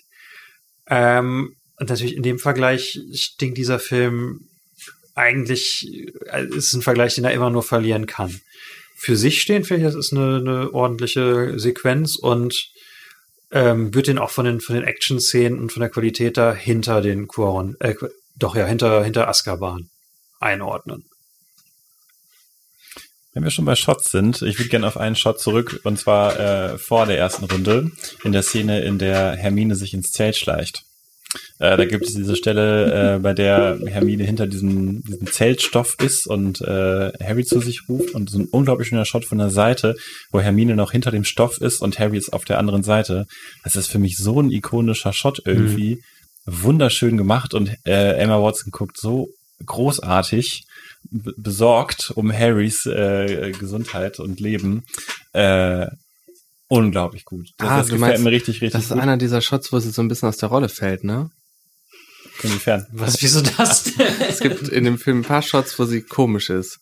Das ist der eine, wo Fred und George in den ähm, ihren Zettel in den, in den Feuerkelch reinwerfen wollen und sie da so sitzt, ein Buch liest und plötzlich die ganze die ganze Ton des Filmes sich ändert und sie dann sagt, "It's not going to work." Könnt ihr euch daran erinnern? ja, ich finde den gut. Also das hört sich so merkwürdig an. Und das ist auch wieder einer, was sie so überzogen ähm, albern, schon fast albern ist, finde ich. Ich fand es auch ähm, ähm, visuell sehr, sehr schön. Das hat mir sehr gut gefallen. Ich fand auch Dan Radcliffe hat das gut geschauspielert, aber ich fand sie tatsächlich da überzogen. Ich fand sie witzig. Ich fand, ich fand, ich fand, äh, ich fand es jetzt mit Hingabe gespielt. Man konnte Mhm. sich so gut in sich hineinfühlen. Das finde Also ich der, auch. Der. Film ist, Also, er hat halt stärkere Comedy-Elemente als die drei Filme davor. Ich würde sogar so weit gehen und sagen, es ist der witzigste Harry Potter-Film bis jetzt. Das ist der albernste. Weil er bei mir funktioniert, ja, ich, ich glaube, Epi, du und ich kommen heute nicht auf, Ich auf finde, eine der, Seite. der, der versucht, der versucht das so hart, zum einen düsterer zu sein, was er absolut nicht schafft. Der dritte war düsterer, erwachsener und witziger und versucht Oh, auch das gleichzeitig noch eine nicht. Komödie zu sein. Und ich finde, das funktioniert überhaupt nicht. Also ich, Das ist, für glaub mich, ich- ich glaube, das ist was, was wir vielleicht mehr gegen Ende diskutieren können, wenn wir den Film Ja. haben. Ja. aber das stimmt, äh, das ist eher sowas fürs Ende. ja, Äh, ich glaube, das also du, du spielst so ein Ende bisschen meine Eingangsthese rein. Also es ist ein Film, auf den man sich einlassen muss. Und ich glaube, Ja. bei dir funktioniert er einfach nicht. Also dich stören, glaube ich, genau die Sachen, die ich wirklich gut finde. Ja, die mich vielleicht auch an anderen Romcoms stören würden oder an anderen Ja, Coming of Age Das, das kommt ja noch dazu. Vielleicht kannst du den Zuschauern auch dazu was sagen. Du hast ja so deine Probleme mit Romcoms generell. äh, Gut, vielleicht. Okay. Meinst du, ich habe einen Bias? Ihr weiß nicht, du kannst ja mal erzählen, wie du zu Romcoms stehst. Dann können die Zuschauer das für sich Ich kenne entscheiden. keine Romcoms. ach, bestimmt. Du hast doch dafür du aber eine sehr starke Meinung über Romcoms. Das interessiert mich eigentlich. wie äh, Baby Driver als Testbeispiel. War das ein Romcom? Naja, also man nicht Romcom, aber vielleicht kann man einfach auf Roms. Das, äh, Aber ich schon- fand ja- Romantische Elemente im Film. Ich Genau. fand Baby Driver ja gar nicht schlecht. Das Schlimme war nur, dass wir aus dem Kino gegangen sind und ihr wart alle so übelst gehypt und dann habe ich immer gesagt, aber, und dann hieß es so, fandst du den Film nicht ultra mega geil? Oh. Und jetzt heißt es für immer, heißt es immer, oh, Epi findet äh, Baby Driver richtig scheiße. Wir waren, wir waren, ja, auch, richtig wir waren ja auch im, im zweiten Stock im Kino und hinter dir war ja luftleerer Raum. Du standst an so einer, an so einer Reling und ich, ich kann mich noch erinnern, wie Ja. wir immer so ein bisschen ein paar Schritte auf dich zugemacht Das stimmt, haben, ja. du uns widersprochen hast. Das wurde wurde fast brenzlig, bis wir rausgeschmissen wurden, weil es zu spät wurde. Echt? Wurden wir rausgeschmissen? Nein, aber es wurde zu spät. Wir sind gegangen, bevor wir rausgeschmissen wurden, weil wir so badass sind. Äh, aber ich wollte noch, wollte noch sagen, äh, was ich richtig schön finde an ähm, der Szene. Ja, ich mache trotzdem hier, damit das auch weiterläuft. Ich habe ja schon verstanden. Was ich sehr schön finde an der Szene ist auch, dass man dass Hermine auf eine Art und Weise benutzt wird, die ich unglaublich clever finde. Und zwar gibt es eine Stelle, wo sie sagt, ähm, Harry, du musst dich irgendwie, ich weiß nicht mehr genau, was sie sagt, ich, ich paraphrasiere, du musst dich konzentrieren. Der Kampf ist doch in zwei Tagen. Und ich finde das so klasse, weil ich habe mir hier als Notiz aufgeschrieben, äh, Hermine im, als Expositionsmaschine. Also Hermine, äh, Hermines äh, Beharrlichkeit und Cleverness wird super eingesetzt, um Dinge äh, explosionsmäßig dem Zuschauer äh, begrifflich zu machen. Der Wo- Kampf wo- ist in zwei Tagen. wobei- Normalerweise würde man sich dann in einem Film denken, äh, das ist jetzt hier ein Expositionsdialog und das ist nur, damit ich das als Zuschauer weiß, aber es passt einfach so gut zum Charakter. Und äh, da wurde sie sehr gut benutzt, um diese Info rüberzubringen. Wobei das nicht neu ist. Das hat J.K. Rowling schon sehr früh in einem Interview gesagt, dass wenn sie irgendwie neue Informationen in den Film reinbringen, äh, in die Geschichte reinbringen will, gibt es zwei Figuren, die das sagen können ohne Probleme. Hermine Granger und Albus Dumbledore. Mhm. Sehr gut. Albus. Äh, und wir haben natürlich die hervorragende Rita Skeeter. Mhm. Miranda in der Richardson.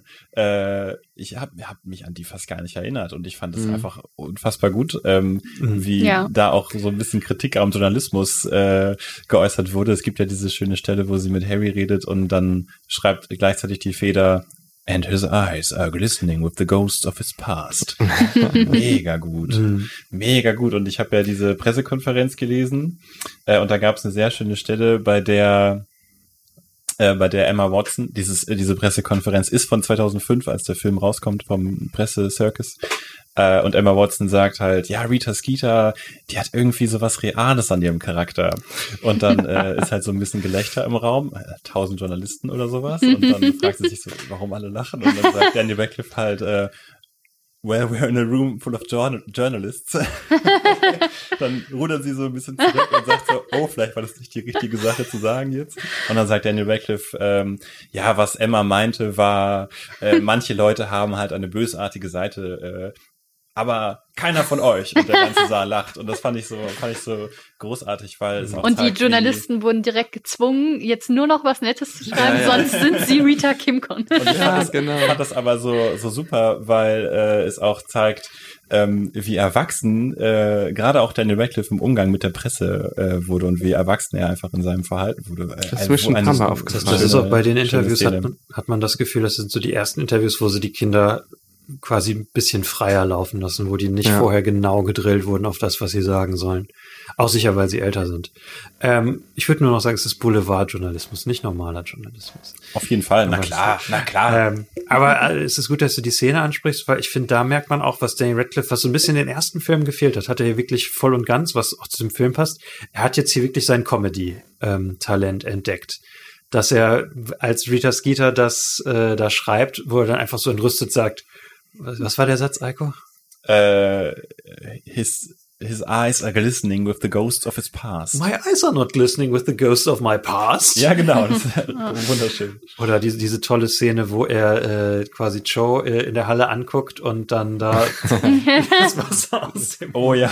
sein, sein Getränk aus dem Mund läuft, weil er versucht zu grinsen, aber noch nicht geschluckt hat. Ja, Ähm, und was ich noch einbringen stimmt, wollte das war bei, echt gut. bei der Szene äh, mit Rita Kimkorn, fandet ihr es auch so seltsam sexuell aufgeladen, wie sie ihn in diese Besenkammer zieht Ja. und dann direkt ihm gegenüber steht? Ja, Ja, Ja. auf jeden Fall. Das war ein bisschen merkwürdig. Dazu möchte ich was, äh, was, so? was vorlesen. Äh, Also jetzt, wo du es sagst, voll. Ähm, also sie ist ja sowieso so hypersexuell, würde ich sagen, wie sie auch da irgendwie schon vorher beim Foto machen, da eben äh, Cedric Diggory in die Wange kneift und so.